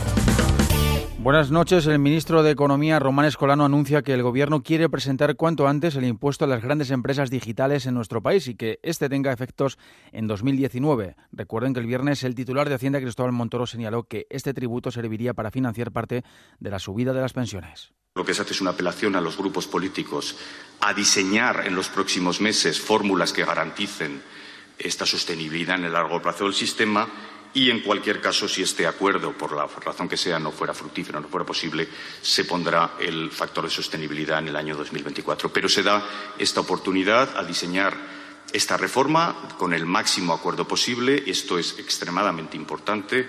Un sistema tan a largo plazo como las pensiones sobrepasa con mucho el ciclo político y tiene que ser una obra de todos. Declaraciones de Román Escolano en la rueda de prensa posterior al Consejo de Ministros de Economía y Finanzas de la Unión Europea que se ha celebrado en Sofía, en la capital búlgara. Los 28 han debatido por primera vez a alto nivel sobre esta propuesta que plantea imponer un impuesto del 3% sobre la facturación por ciertos servicios digitales de las empresas que sumen más de 750 millones de euros en todo el mundo y más de 50 millones en la Unión Europea. Al secretario general del PSOE, Pedro Sánchez, le parece una medida adecuada hacia la sostenibilidad del sistema público de pensiones, si bien reclama la apertura de un debate sobre la fiscalidad justa en el marco del Pacto de Toledo abramos el debate sobre la fiscalidad justa. Nosotros hemos propuesto un impuesto extraordinario al sector financiero que fue rescatado eh, y, sin lugar a dudas, el que se plantee un impuesto a grandes empresas tecnológicas que no pagan, no contribuyen eh, conforme a los beneficios que tiene nuestro país nos parece un paso adecuado. El líder del PSOE que ha señalado que su compañero Ángel Gabilondo es ahora mismo el candidato a presidir la Comunidad de Madrid que reúne más apoyos en escaños. Pide por ello a Albert Rivera que Ciudadanos no se oponga a su investidura y evite así que los madrileños tengan un presidente interino 12 meses antes de las elecciones. El número 3 de Podemos, Pablo Echenique, recuerda a la formación naranja su compromiso con la regeneración política. Yo pediría a ese partido que dijo, que dijo a los españoles y a los madrileños que venía a regenerar la política, pues que deje de tomar por idiotas a, sus votantes y al conjunto de, los madrileños y deje de apoyar al Partido Popular de Madrid para que gobierne la, comunidad, la comunidad autónoma de Madrid.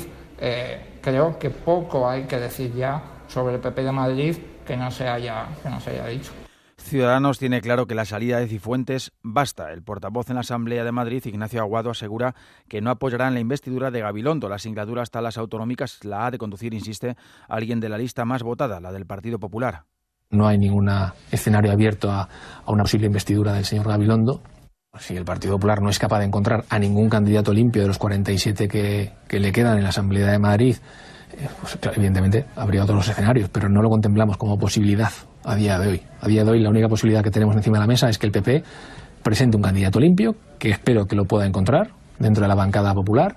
Sepan que el filósofo Emilio Lledó, de 90 años, ha rechazado recibir la medalla de oro de la Comunidad de Madrid, el mayor galardón que otorga el gobierno regional. Excusa que tras la polémica del máster de la expresidenta Cifuentes se pone en entredicho una de las máximas que siempre ha defendido, la necesidad de la decencia en la política. Sobre el desarme de ETA, las dos cajas con armas entregadas por la banda terrorista en Bayona el pasado día 25 a la Policía Judicial francesa contienen más de 20 pistolas y revólveres, 3 kilogramos de pentrita, un potente explosivo, detonadores y placa de matrículas francesas. Y del exterior, sepan, hace unos minutos Corea del Norte ha ofrecido realizar un desmantelamiento público de su centro de pruebas atómicas de Pyongyang. En mayo lo hará a raíz de su compromiso desnuclearizador alcanzado en la cumbre intercoreana del viernes, según ha informado el gobierno de Seúl.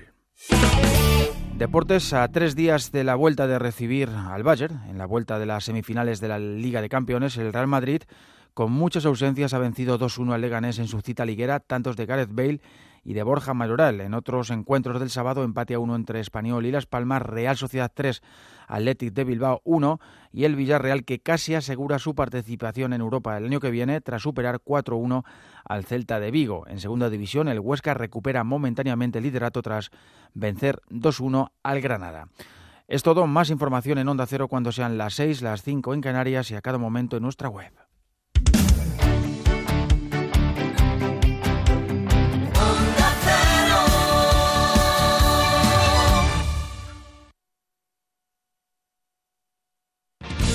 Sabemos lo que te gusta hacer el fin de semana. Desconectar, divertirte y dedicar tiempo a tu mejor amigo.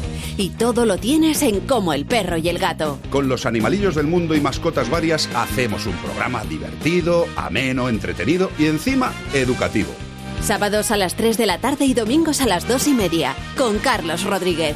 Ofrecido por Royal Canin. Te mereces esta radio. Onda Cero. Tu radio.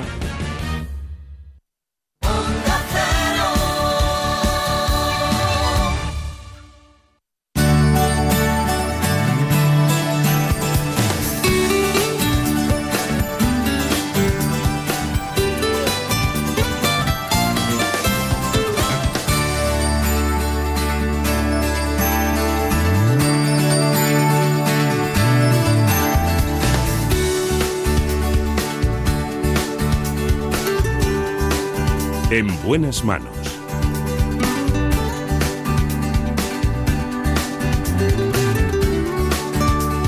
El programa de salud de Onda Cero. Dirige y presenta el doctor Bartolomé Beltrán.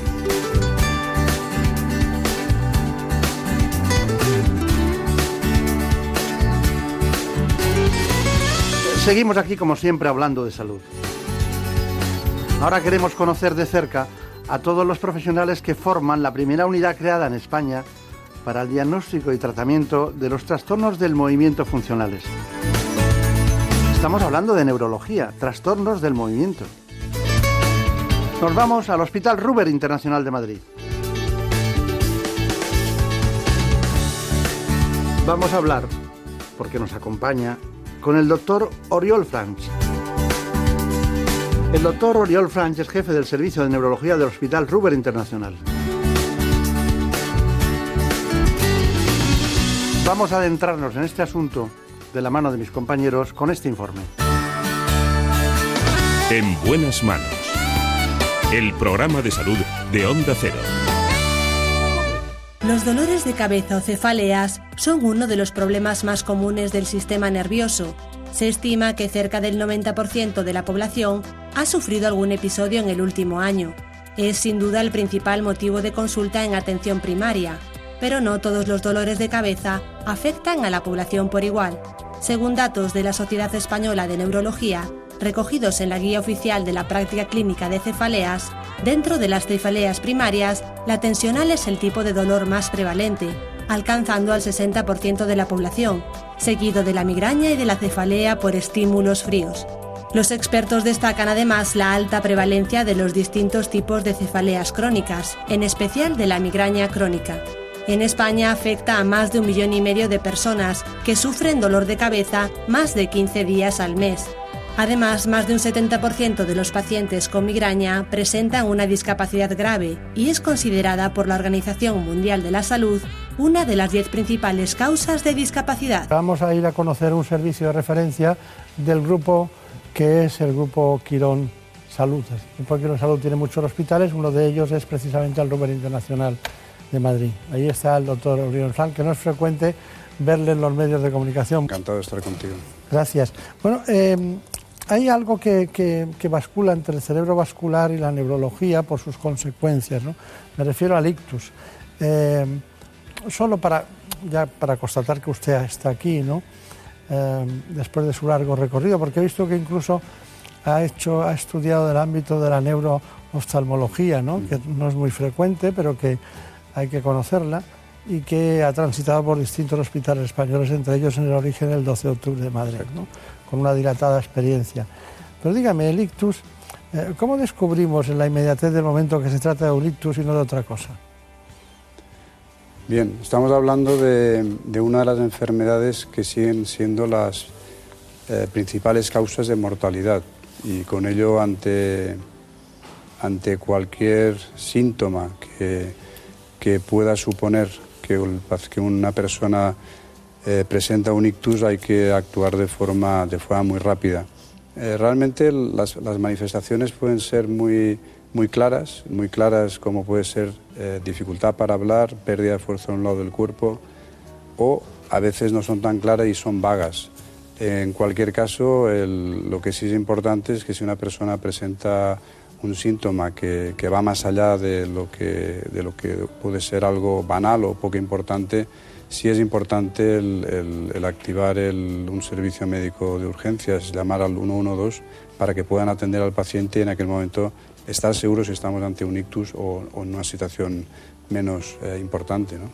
Doctor Oriol Franch, hay una, hay una cuestión y es que hay unos tiempos, ¿no?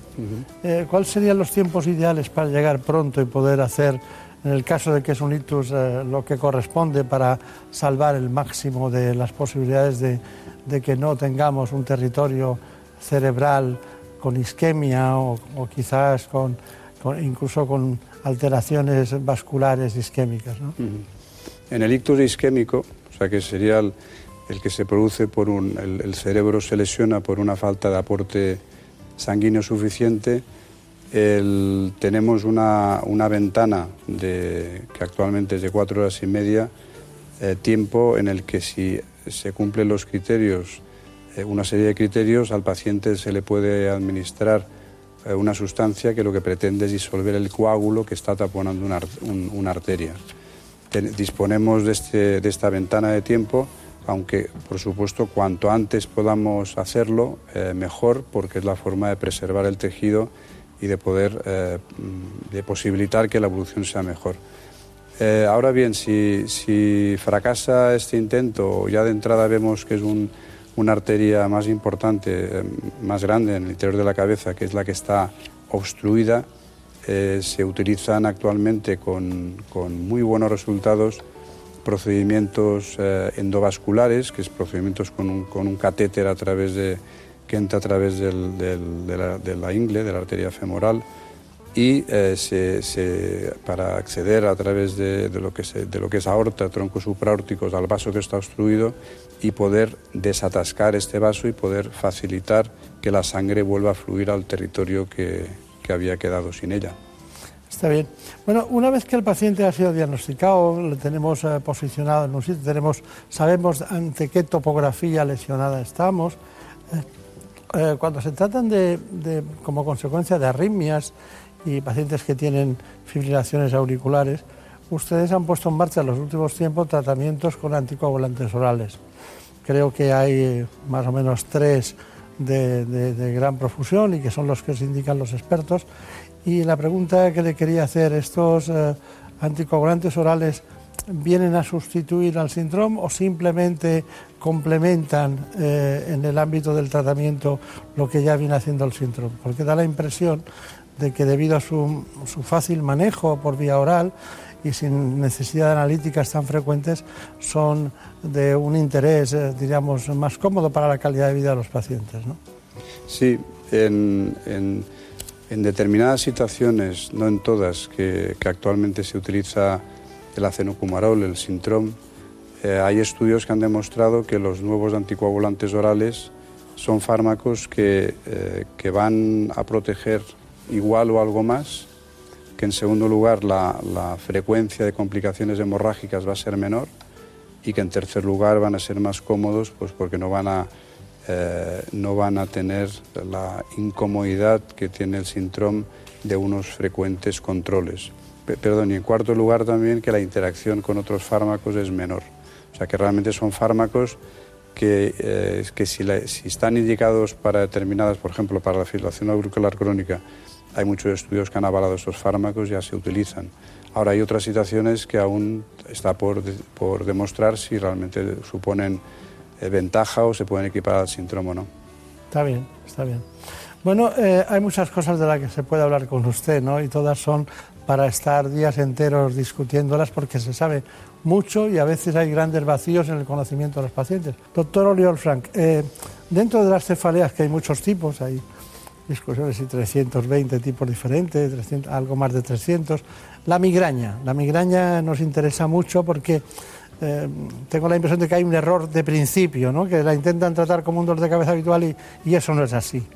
¿Nos puede usted distinguir entre lo que es una cefalea, diríamos, transicional, de las habituales que tenemos por la vida diaria, lo que es una, una cefalea tensional o una cefalea crónica y finalmente una migraña? Sí.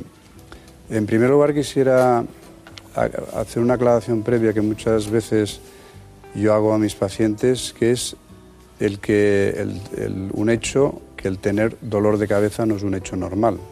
Lo que ocurre es que el dolor de cabeza tiene una prevalencia tan alta en la población general que, lo tenemos como un hecho normalizado. De hecho, eh, yo a veces pregunto, eh, si, le duele la cabeza, ¿qué es, ¿qué es lo que hace? Y me dicen, pues me tomo un ibuprofeno. Y si le duele el pecho, dicen, me voy corriendo a un hospital. O sea, por eso la, migraña, perdón, el dolor de cabeza es algo que por su frecuencia entendemos que es algo normal.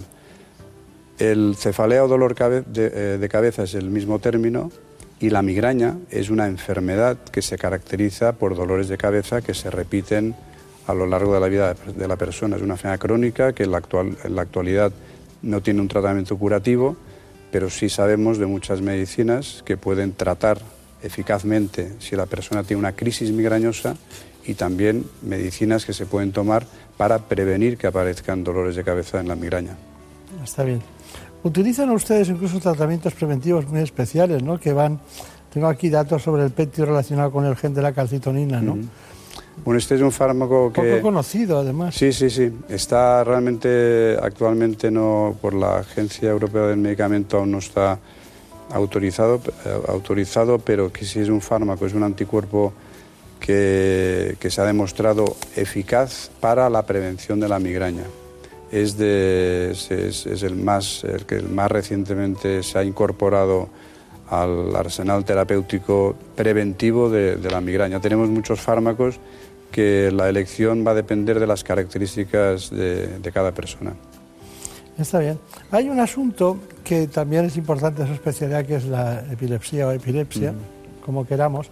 Javier Saz eh, ha hecho un, un, reportaje con el doctor Gil Nagel, y queríamos que lo viéramos y luego lo comentamos esto ya. ¿Le parece bien? Muy bien. Es un ingreso en una habitación preparada para ello, en la cual hay una serie de cámaras de vídeo que van a apuntar al paciente constantemente. El paciente eh, debe, se puede mover con cierta libertad, no es una prueba cruenta ni restrictiva y están conectados mediante electrodos pegados sobre el cuero cabelludo a un sistema que recoge toda la señal bioeléctrica del cerebro, la procesa y nos permite analizarla de muchas maneras y cuantas veces sea necesario, de una manera que además correlaciona en el tiempo con los movimientos y cambios que se experimenten registrados en el vídeo, así que tenemos una perfecta correlación entre el síntoma y las manifestaciones eléctricas cerebrales. Estas descargas muy llamativas con un poco de propagación a electrodos que están cercanos, mientras que en el resto del cerebro explorado con los electrodos profundos no se produce activación. La monitorización video EG es lo que nos va a permitir en muchos casos confirmar la epilepsia, porque aquí vamos a poder simultáneamente ver el episodio en sí y la actividad eléctrica cerebral característica de una crisis epiléptica. En este paciente sospechamos un inicio de las crisis en la región parietal eh, del hemisferio derecho. Una vez identificadas las zonas de más sospecha, se insertaron unos electrodos que se pueden ver aquí en esta porción longitudinal como esta señal negra y en esta porción transversal como un electrodo eh, cortado, digamos, transversalmente. Una vez localizados los electrodos más activos, se procedió a, una termocoagulación, es administrar una dosis de electricidad, una cantidad de electricidad de cierta intensidad que permite coagular el tejido cerebral en la periferia, que es estas zonas blanquecinas que se pueden ver en la resonancia magnética. Este procedimiento en ocasiones permite controlar las crisis o reducir la frecuencia de las crisis y en muchas ocasiones si no llegamos a una mejoría suficiente es como una confirmación adicional de que estamos en el lugar exacto del origen de las crisis puesto que ha habido una mejoría. Digamos que con la resonancia, vídeo EG y PET de manera no invasiva podemos limitar las posibilidades de origen de las crisis a un 10 o 15% de la corteza cerebral y ya con estéreo EG, con electrodos profundos, podemos localizarlo ya con precisión e incluso tratarlo con pequeñas eh, activaciones eléctricas lo suficientemente intensas para termocoagular el tejido cerebral en torno al electrodo, como se puede ver en esta resonancia aquí. Bueno, ha sido profuso y bien explicado todo eso. Muy bien. Eh, de todas maneras, claro, los tratamientos médicos de la epilepsia eh, están también ahí, ¿no? ¿Nos tiene que decir algo de ese asunto? Sí, lo que explicaba el doctor Gilnagel, el, paciente estudiado en nuestra unidad de epilepsia, es un paciente con una epilepsia refractaria, paciente que no, que no ha respondido a los fármacos que, se utilizan habitualmente. El número de fármacos eh, que actualmente disponemos para tratar eh, la epilepsia es, ya es amplio y de hecho recientemente en el último año han aparecido varios fármacos que son muy útiles y progresivamente los fármacos aumentan su eficacia y también aumentan la tolerancia. Hace 30 eh, años disponíamos de pocos y ahora en cambio disponemos de, bastantes fármacos que podemos elegir en cada caso. ¿Y del embarazo en relación con los fármacos nos puede decir algo? Sí, también la importancia que tiene el, que, el que una mujer que está embarazada y ya se conocía que era epiléptica, eh, y seguía un tratamiento, hay que tomar precauciones de cara al, embarazo que, que, pueda, que pueda iniciar. En ese sentido, sabemos que hay determinados fármacos, como por ejemplo el ácido valproico, que son, es un fármaco que debemos evitar porque la frecuencia de problemas de cara al feto va a ser alta, pero en cambio hay, hay otros fármacos, como por ejemplo puede ser la lamotrigina, la carbamazepina, o quizás el levetiracetam, pues que son fármacos mucho más seguros y que en el caso de un embarazo son los de elección. Claro. ¿Y ha visto usted trabajos, han comprobado la relación entre muerte súbita y epilepsia o epilepsia? Sí, la frecuencia de, muerte súbita en el paciente epiléptico es un hecho conocido y es un hecho que sin que en aquel pudiendo eh, ser explicado por diferentes eh, mecanismos. Lógicamente, un adecuado control de las crisis, eh, con, siendo riguroso en, la toma de los fármacos, durmiendo las horas que una persona tiene que dormir y evitando otros factores facilitadores como puede ser alcohol u otros, la persona está disminuyendo las posibilidades de que se pueda producir una situación como la que ha comentado. Hace muchos años, mucho tiempo que ustedes vienen empleando la resonancia magnética para el diagnóstico o la prevención de trastornos dentro del ámbito de la epilepsia, porque parece un asunto nuevo, ¿no? Nuestros libros antiguos de neurología no hablaban de eso. No, realmente en la década, hasta la década de los 70, eh, el cerebro era inaccesible. El cerebro Realmente cuando una persona tenía cualquier síntoma eh, neurológico, ya fuera dolor de cabeza pérdidas de conocimiento o una crisis epiléptica, eh, no teníamos pruebas para, poder ver eh, cómo estaba el cerebro, qué ocurría. En la década de los 70 fue cuando se, inventó el escáner, empezó, se empezó a utilizar el escáner, es una técnica radiológica, y fue en la década de los 80 cuando se inventó la resonancia y a partir de entonces es cuando nosotros pudimos podíamos ver el cerebro, el cerebro de, las personas y ver eh, cuál podía ser la enfermedad que podía motivar los síntomas que presentaba. Indudablemente eh, la neuroimagen, o sea, la imagen aplicada a la, a la neurología ha supuesto un cambio radical en las neurociencias, de tal forma que ahora en este momento podemos diagnosticar rápidamente y con mucha precisión muchas enfermedades que hace unas décadas era imposible. Pasamos a un tema estrella, ¿no? Dios quisiera que no fuera así, pero es un tema esclerosis múltiple. Eh, ¿Cómo podríamos matizarla en varios puntos? ¿Qué podría decirnos? Bien, la esclerosis múltiple es de otra de las enfermedades eh, importantes dentro de la neurología. Es una enfermedad que, el, término esclerosis, que hace referencia a cicatriz, es un término que se acuñó a finales del, final del siglo XIX, principios del siglo XX, y que describía lesiones residuales a nivel del cerebro. Se utiliza también para otras enfermedades, como puede ser la esclerosis lateral amiotrófica, pero son enfermedades que no tienen nada que ver una con la otra. La esclerosis, y por otro lado, el múltiple es porque afecta a diferentes puntos del sistema nervioso. Es una enfermedad que tiene una prevalencia, sea, número de personas por, población diferente en función de la latitud del país, de tal forma que, España se sitúa en una prevalencia media alrededor de, un, de 30, 40 personas por cada 100.000 habitantes. Y es una enfermedad que hasta hace, em, hasta, el, hasta el año 95 no disponíamos de ningún fármaco que realmente eh, fuera capaz para modificar la evolución natural de la enfermedad. Y actualmente disponemos de eh, 15 fármacos aprobados por la Agencia Europea del Medicamento que son capaces de modificar la, la evolución de la enfermedad, disminuir el número de brotes en el caso de la forma en brotes y remisiones y asegurar que las capacidades funcionales del paciente a la larga sean mejores. Está bien. Bueno, pues doctor Oriol Franca, ha sido un placer eh, que, tenga, que dirija ese, ese, departamento, ese servicio de neurología, concretamente el Hospital Rubén Internacional de Madrid, del Grupo Quirón Salud. Que tenga mucha suerte, recuerdo a sus compañeros y muchas gracias por haber estado con nosotros. Muchas gracias a usted.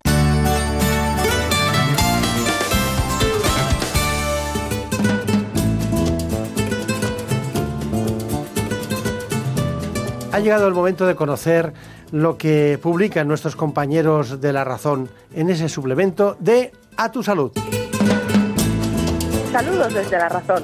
Esta semana dedicamos nuestra portada a los avances en diabetes, ya que según confirmaron los expertos reunidos por A Tu Salud en una reciente mesa redonda, la innovación diagnóstica y terapéutica no está llegando a la consulta por falta de recursos económicos y de conocimiento por parte de los médicos y hablamos con Maite Lázaro, candidata a presidir el Colegio de Médicos de Valencia en las elecciones del próximo 3 de mayo. Según Lázaro, su propuesta está pensada para todos y no cuenta con ayudas económicas externas. Además, en la sección de alimentación explicamos la importancia que tiene el yodo durante el embarazo, ya que en Europa un 50% de los niños no alcanzan su potencial cognitivo debido a la deficiencia de este mineral durante la gestación. En nuestra contra, entrevistamos a dos expertos en yoga quienes nos hablan de las bondades de esta práctica y nos confiesan que está caduca la creencia de que la postura erguida es la mejor para la salud.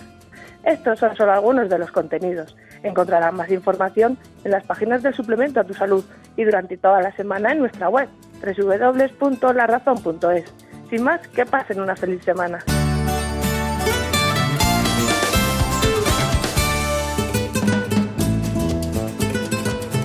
Ha llegado el momento más ilustrado en el ámbito del conocimiento de la sanidad y la salud pública en España. Viene de la mano del Global, Gaceta Médica. Si quieren ustedes estar bien de salud y además saber lo que pasa en el ámbito sanitario, tiene la palabra, se la damos en este instante, Santiago de Quiroga. Comenzamos con el repaso de la actualidad sanitaria. El Global nos cuenta que el reto del interterritorial de la reunión de consejeros de sanidad que se ha celebrado en Toledo es rubricar un acuerdo en financiación. Y es que próximamente se va a intentar conseguir eso que se viene reclamando desde hace tiempo, y es un modelo de financiación que contente a todas las comunidades autónomas. Habrá tres grupos de trabajo, nos cuenta el Global, creados en torno a cinco áreas y serán las encargadas de priorizar las necesidades del Sistema Nacional de Salud, lo cual es todo un reto, sin duda. Seguimos con el Global. Nos cuenta que los ensayos clínicos en homeopatía que se pretenden crear en España podrían producir una disfunción con respecto a Europa. Y es que en Europa no existe la necesidad de llevar a cabo ensayos clínicos con medicamentos homeopáticos. La razón, pues que los medicamentos homeopáticos tienen unas características y circunstancias cuya eficacia se basa en la bibliografía, en la experiencia y en las referencias y citas de estudios, pero no de ensayos clínicos convencionales, puesto que no son medicamentos convencionales. Yo creo que ahí, evidentemente, España debería ir en, consonancia con las normativas y las directivas europeas y hacer lo que hacen países como Francia o Alemania al respecto, que lo tratan bastante bien, teniendo en cuenta además el uso amplio que existe de la homeopatía en estos países.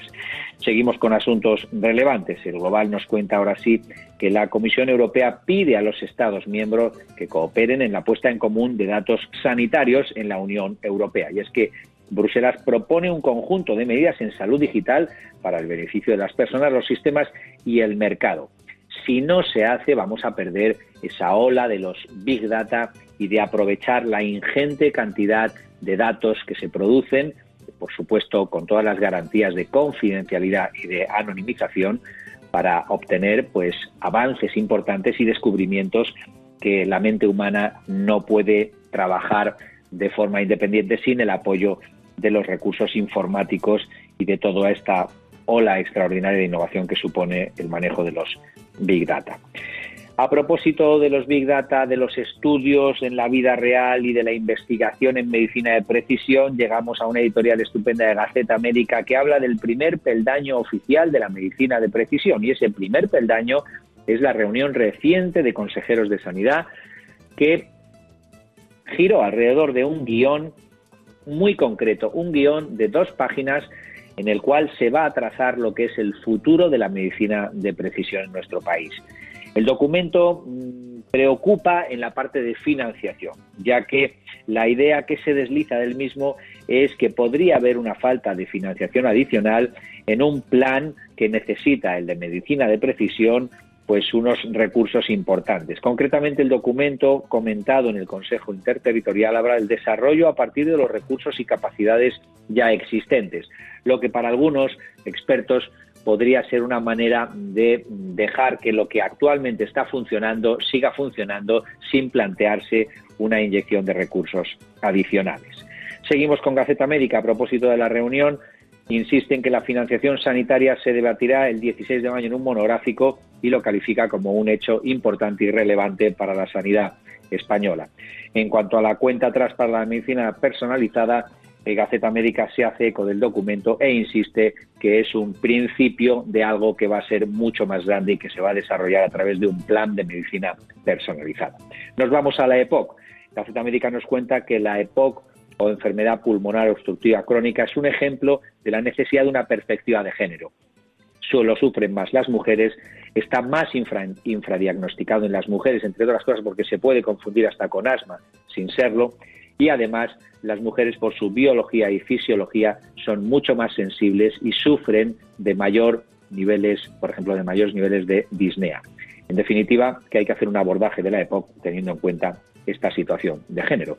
Y con esto nos despedimos. Disfruten de este maravilloso tiempo. Hasta la semana que viene. En buenas manos.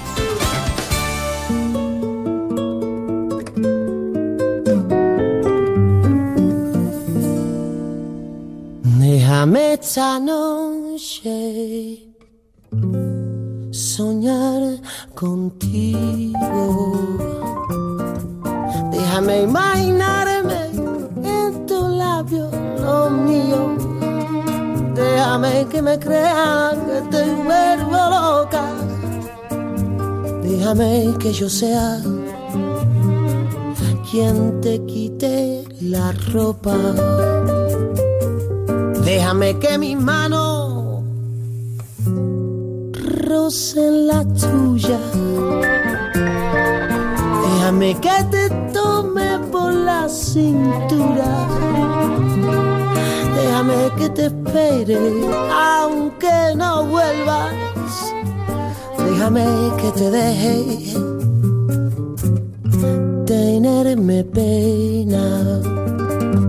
Si algún día viera con la manera de hacerte mía, siempre yo te amaría como si fuera, siempre sería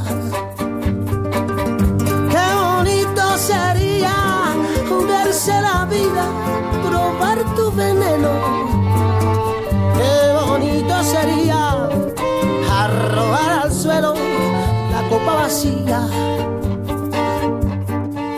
Déjame presumir de ti un poquito, que mi piel sea el hemos dejado a Zenet que continúe su canción porque tampoco es muy útil parar a los artistas en el momento en el que están ustedes escuchándolos. Pero lo cierto es que la música nos acompaña, pero otras personas tienen que acompañarse de grandes especialistas para solucionar los problemas del movimiento. Me refiero a un problema de primera fila como hemos oído ahora. Pero ahora vámonos a otro que está en relación con los avances en cáncer. Lo hacemos y nos acompaña un especialista, el doctor Javier Román, director médico asistencial del Instituto Oncológico Baselga de Madrid. Él nos va a poner el camino más vanguardista de todos los asuntos en relación con el cáncer, como por ejemplo la biopsia líquida. Soñar, soñar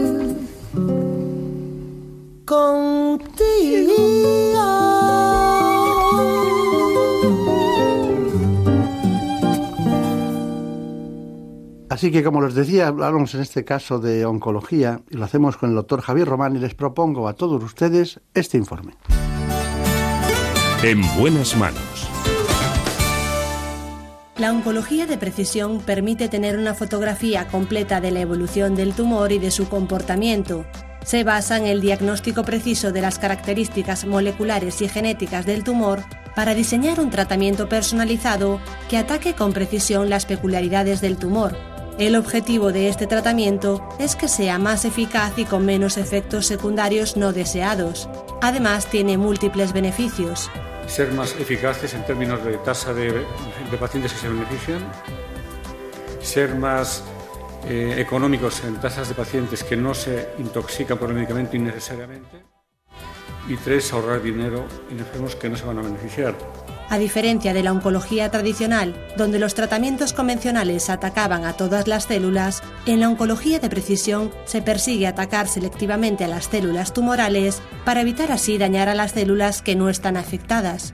Y es que gracias a los tratamientos personalizados aumentan las posibilidades para diagnosticar y tratar el cáncer. Estamos en plena transformación de los conceptos básicos de la oncología. Ustedes percibirán que si se fijan, antes hablábamos siempre de los problemas cardiovasculares. Hoy está mucho más de moda, y está de moda porque es una necesidad de la sociedad, entrar en los temas de la oncología, porque es la oncología y las innovaciones del ámbito de la oncología lo que nos lleva de cabeza para poder tratarles a todos ustedes, porque uno de cada tres, lo siento mucho decirle, va a tener un cáncer a lo largo de su vida. Y he dicho uno de cada tres, uno mira a su alrededor y dice, bueno, ¿quién va a ser? La estadística no es así. La estadística es varia, puede haber 20 y 19 que no lo tengan, pero al final, a la hora de sumar, es uno de cada tres.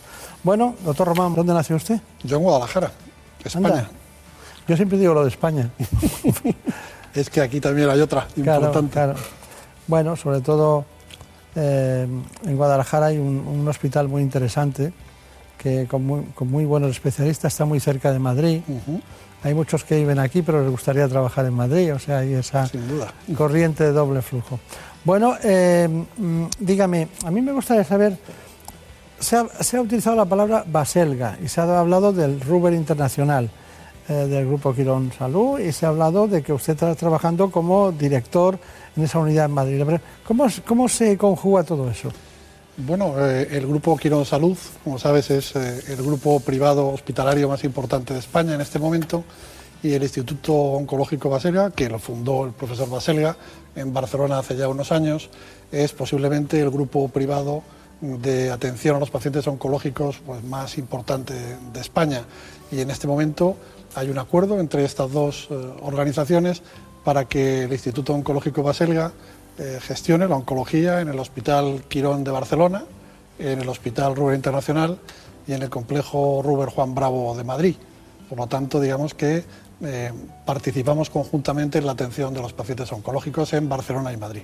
¿Y logran ustedes tener directivas y tratamientos comunes o protocolos de trabajo o ensayos clínicos iguales? Sí, realmente la oncología es una, es una disciplina fuertemente protocolizada, a pesar de que los avances son incesantes. Mm. Y realmente yo creo que en los grupos eh, en los que se trata de hacer una, una oncología de excelencia, eh, las reglas de juego son claras y las normas para aplicar también. En el ranking del grupo hablan del doctor Baselga y a veces me preguntan por el doctor Tabernero, ¿eh? en otras ocasiones me preguntan por el doctor Cortés y últimamente por usted, ¿no? ¿Es ese un poco el ranking que tienen o es por la mm, distribución? Yo desde luego me salgo del ranking porque hemos hablado de, de, los galácticos ¿no? y por lo tanto, no, yo jugaría, jugaría en otra liga, ¿no? Efectivamente, el doctor Baselga, el doctor Tabernero y el doctor Cortés son los máximos impulsores de nuestro grupo, eh, son líderes de opinión a nivel internacional, son grandes investigadores y grandes clínicos y son realmente el alma mater de nuestro grupo. Sea, usted juega en la Liga de la Humildad, ellos juegan en la Liga en otra liga, pero... Porque... todos somos humildes, todos eh, intentamos añadir valor al proyecto que es sumamente interesante. ¿Y por qué es diferente el instituto? ¿Qué es lo diferente? Bueno, yo creo que lo que caracteriza a nuestro grupo es que podemos aplicar los grandes avances de la investigación, porque muchos de esos avances vienen impulsados por estas personas de las que hemos hablado y somos capaces de trasladarlos en, tiempo real a nuestros pacientes, eh, eso sí, eh, intentando que la asistencia sanitaria sea de alta calidad en definitiva nuestro centro son los pacientes. Son los pacientes porque en definitiva son los que finalmente debemos beneficiar con los grandes avances, pero sin perder en absoluto un criterio humanista a la hora de tratarles. Claro. Eh, em, yo he dicho que se hablaba más del cáncer, pero la pregunta sería, parece eh, mucho más frecuente el cáncer. Eh, ¿Se habla más porque es más frecuente? ¿Se habla más porque estamos investigando más? ¿Por qué es así? Bueno, es cierto que eh, el cáncer es más frecuente, pero eso tiene explicación. Es decir, eh, es más frecuente, es una enfermedad eh, seria, aparentemente, en algunos casos sí, en otros no, en cualquier caso amenazante para muchas personas y por lo tanto preocupante. Lo que ocurre es que mm, hay algunas causas que permiten explicar por qué el cáncer es tan frecuente o más frecuente. Primero porque realmente la población española vive más y envejece más y, el cáncer es una enfermedad, un grupo de enfermedades que afecta fundamentalmente a las personas, pues pongamos por encima de los 50 años, independientemente de que pueda afectar a cualquier edad, pero eh, crece exponencialmente a partir de esa edad. Pero por otra parte, cada vez somos capaces de diagnosticar el cáncer antes. Hay programas de detección precoz muy interesantes que hace que nos adelantemos en la historia natural de esta enfermedad y por lo tanto aumenta también el número de estas patologías. Eh, sin embargo, hay algunas amenazas crecientes, mientras que otras clásicas van decreciendo. Por ejemplo, eh, el tabaquismo, afortunadamente, cada vez juega un papel menor, aunque todavía importantísimo en nuestra sociedad. Pero tenemos una amenaza muy importante que es la obesidad. La obesidad es una de las causas que en este momento mm, soportan el diagnóstico del cáncer o son causa importante de él en casi un 15% a nivel mundial, que es obviamente una enfermedad del primer mundo, una epidemia, y ahí sí que tenemos un grave problema. ¿no? De tal forma que eh, es verdad, aumenta el número global porque aumenta la detección precoz, porque la gente vive más, porque la mortalidad es menor. Es decir, somos capaces de hacer que nuestros pacientes vivan más. Pero nuestras amenazas crecientes, la obesidad en primer punto y otras disminuyendo, pero que eh, hay que vigilarlas. Por ejemplo, el tabaquismo. Bueno, eh, me va a obligar usted a estudiar en el futuro obesidad y cáncer, ese binomio. Lo vamos a estudiar, lo vamos a estudiar. Pero Mm, yo si tuviera que mm, organizar un, trabajo científico, ¿no?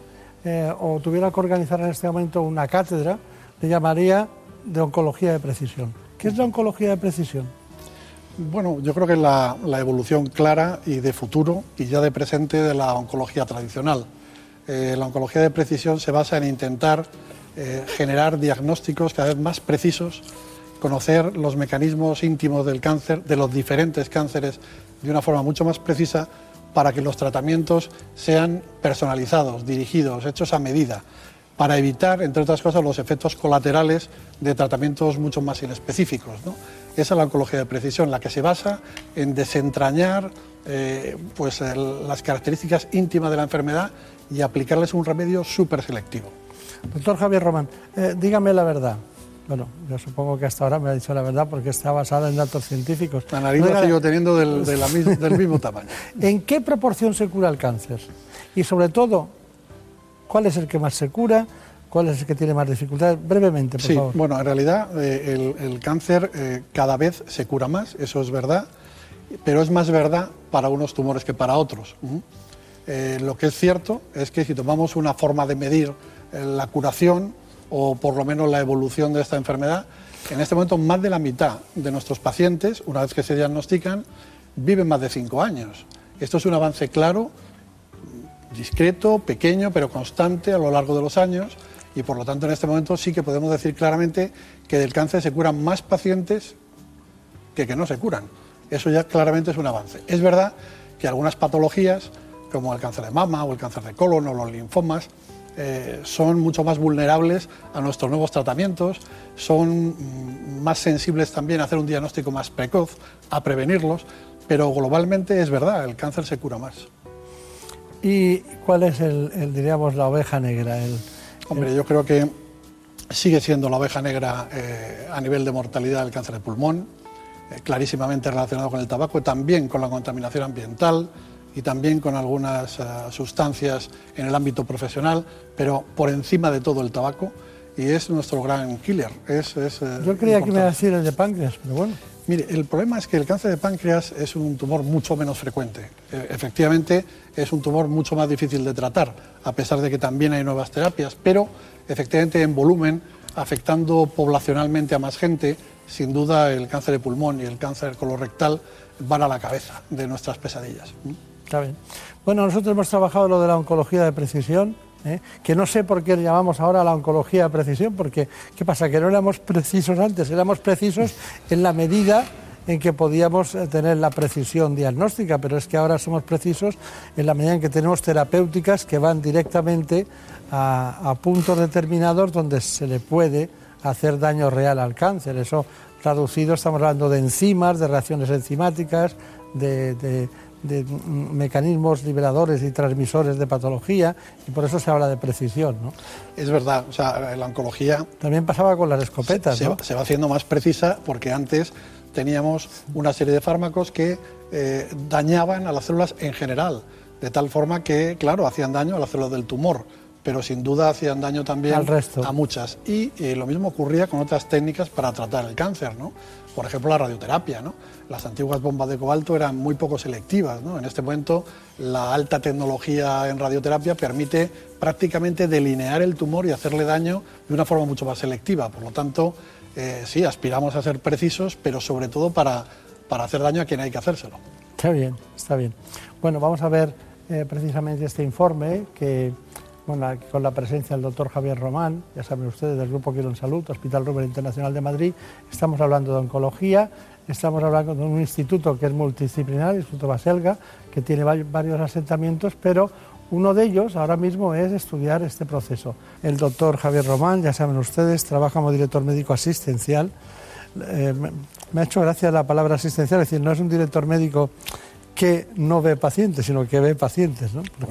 Por, eso se ha puesto aquí asistencial. Es que tenemos otro director eh, médico científico en Madrid, que es el doctor Cortés, y que tiene una misión completamente diferente, muy importante, eh, puesto que él eh, es un gran impulsor de la, de la investigación y un líder de opinión. Y esa es una faceta también muy importante en la oncología. Y que está más eh, metido en la parte de ensayos clínicos, de estudios, de trabajos. También es un magnífico clínico, pero independientemente de eso, es verdad que tiene una, una dedicación prioritaria a la investigación. Hace poco, hablando de este asunto, fue ESMO 2017. Eh, ¿Qué es ESMO 2017? Bueno, es el Congreso Europeo de la es el Congreso de la Sociedad Europea de Oncología Médica que se celebra una vez al año y que en esta ocasión se celebró en Madrid eh, asistimos 23.000 oncólogos de todo el mundo y es donde bueno, pues, eh, se presentan las principales novedades eh, en el periodo anual entre congresos. Ahí estuvimos nosotros y bueno, nosotros también tenemos nuestra visión de cada cosa, no es lejana, es próxima, pero es la interpretación que hicimos. Cerca de 23.000 especialistas de más de 130 países se han dado cita en el Congreso de la Sociedad Europea de Oncología Médica celebrado en Madrid. Durante la presentación de ESMO 2017, los expertos hicieron un repaso del cáncer en cifras, que auguran un descenso de la incidencia a partir de 2025. A partir de esta fecha probablemente el número de tumores empezará a bajar lentamente. En gran parte eh, por las medidas de prevención y de screening, pero sobre todo también porque cada vez se van ah, incorporando más a las políticas de salud ah, y, a la, y, a los hábitos cotidianos las normas del decálogo de prevención del cáncer. Eh, si tuviéramos en cuenta estas normas, estas 10 normas del decálogo de prevención del cáncer, podríamos evitar el 40% de los tumores que tenemos hoy en día. Un congreso en el que la oncología española ha tenido un gran protagonismo. El número de abstracts originales, es decir, estudios de investigación españoles que se presentan en este simposio asciende nada menos que a 150. Y eh, en el ranking eh, de los 130 países que participan en esta reunión, España ocupa en número de presentaciones el segundo lugar. ESMO 2017 ha servido para abordar las últimas novedades en el diagnóstico y tratamiento en diversos tipos de cáncer. cáncer de pulmón, melanoma, em, eh, cáncer renal y cáncer de vejiga urinaria y cáncer de mama son las áreas donde eh, realmente van a tener un impacto más en el día a día del tratamiento de los, eh, de los pacientes.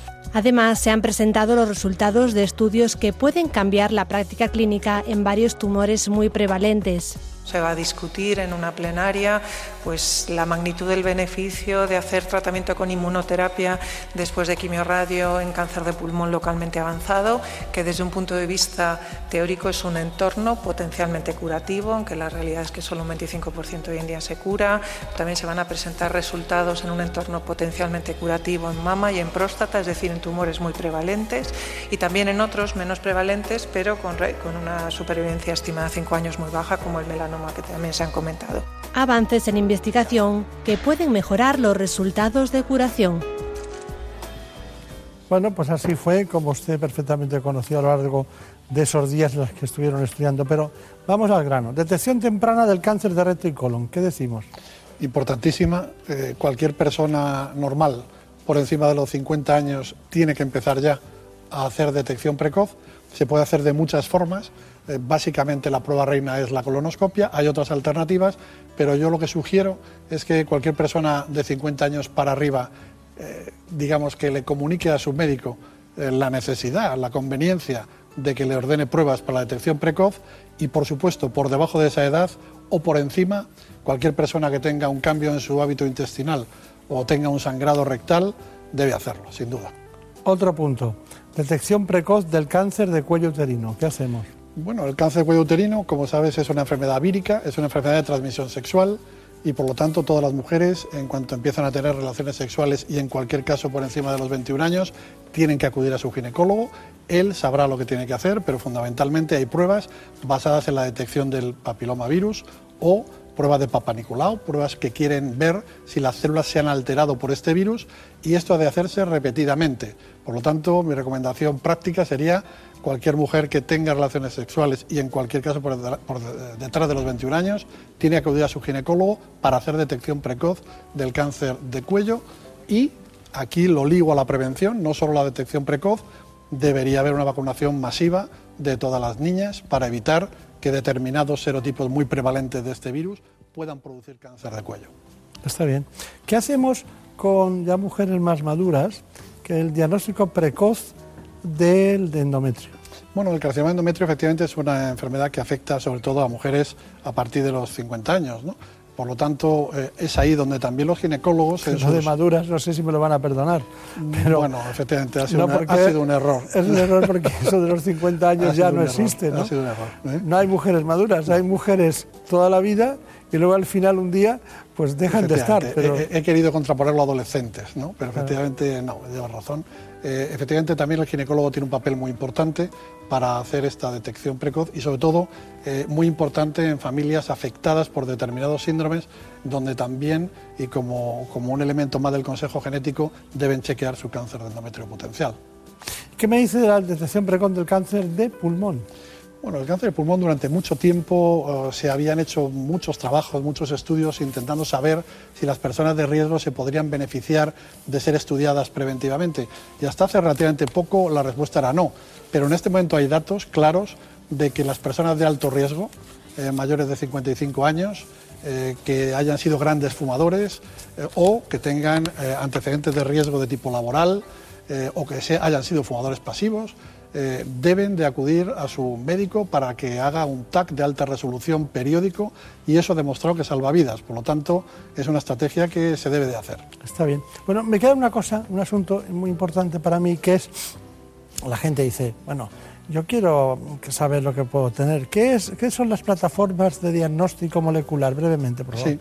Bueno, en realidad, eh, las plataformas de diagnóstico molecular lo que pretenden, aplicadas a un determinado tumor, es conocer íntimamente todas las características diferenciales que tiene, porque efectivamente aquí cuando hablamos de cáncer no hablamos de una entidad, son muchas cosas diferentes y dentro de la misma localización características tan distintas que pueden condicionar elegir uno u otro tratamiento.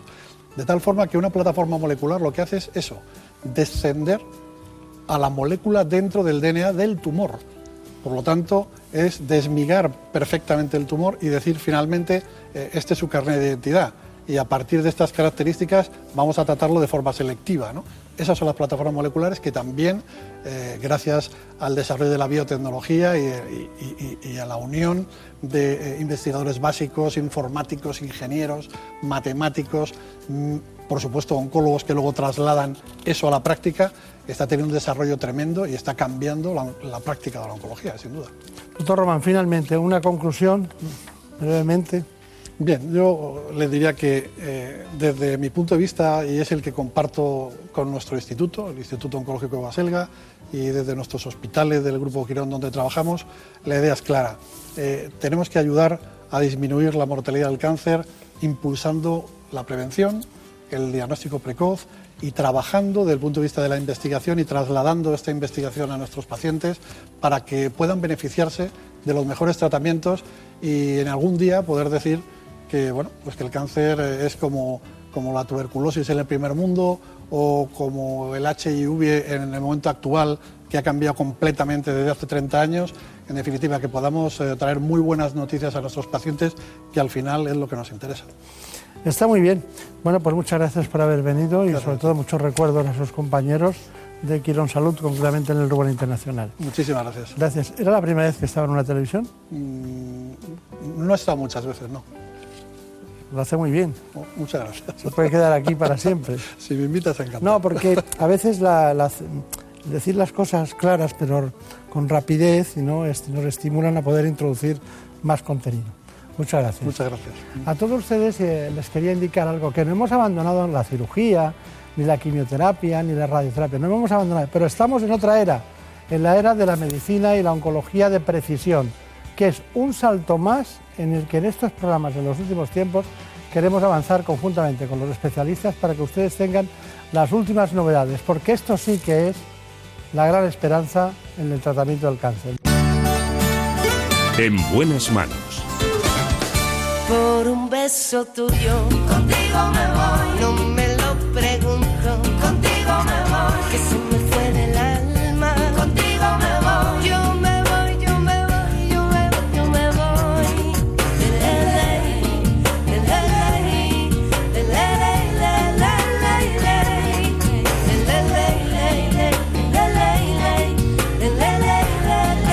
Están ustedes en Onda Cero. Esto es En Buenas Manos.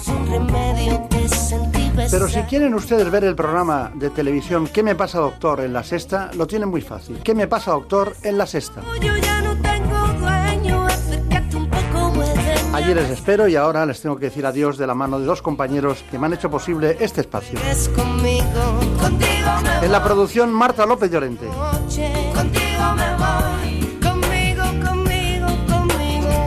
Y en la realización, bienvenido de nuevo, Óscar Aguilera. No juegues conmigo, contigo me voy. Quédate esta noche, contigo me voy. Conmigo, conmigo, conmigo, ay. aquí les espero como siempre la semana que viene. Por un beso tuyo, contigo me voy. No me lo pregunto, contigo me voy. Que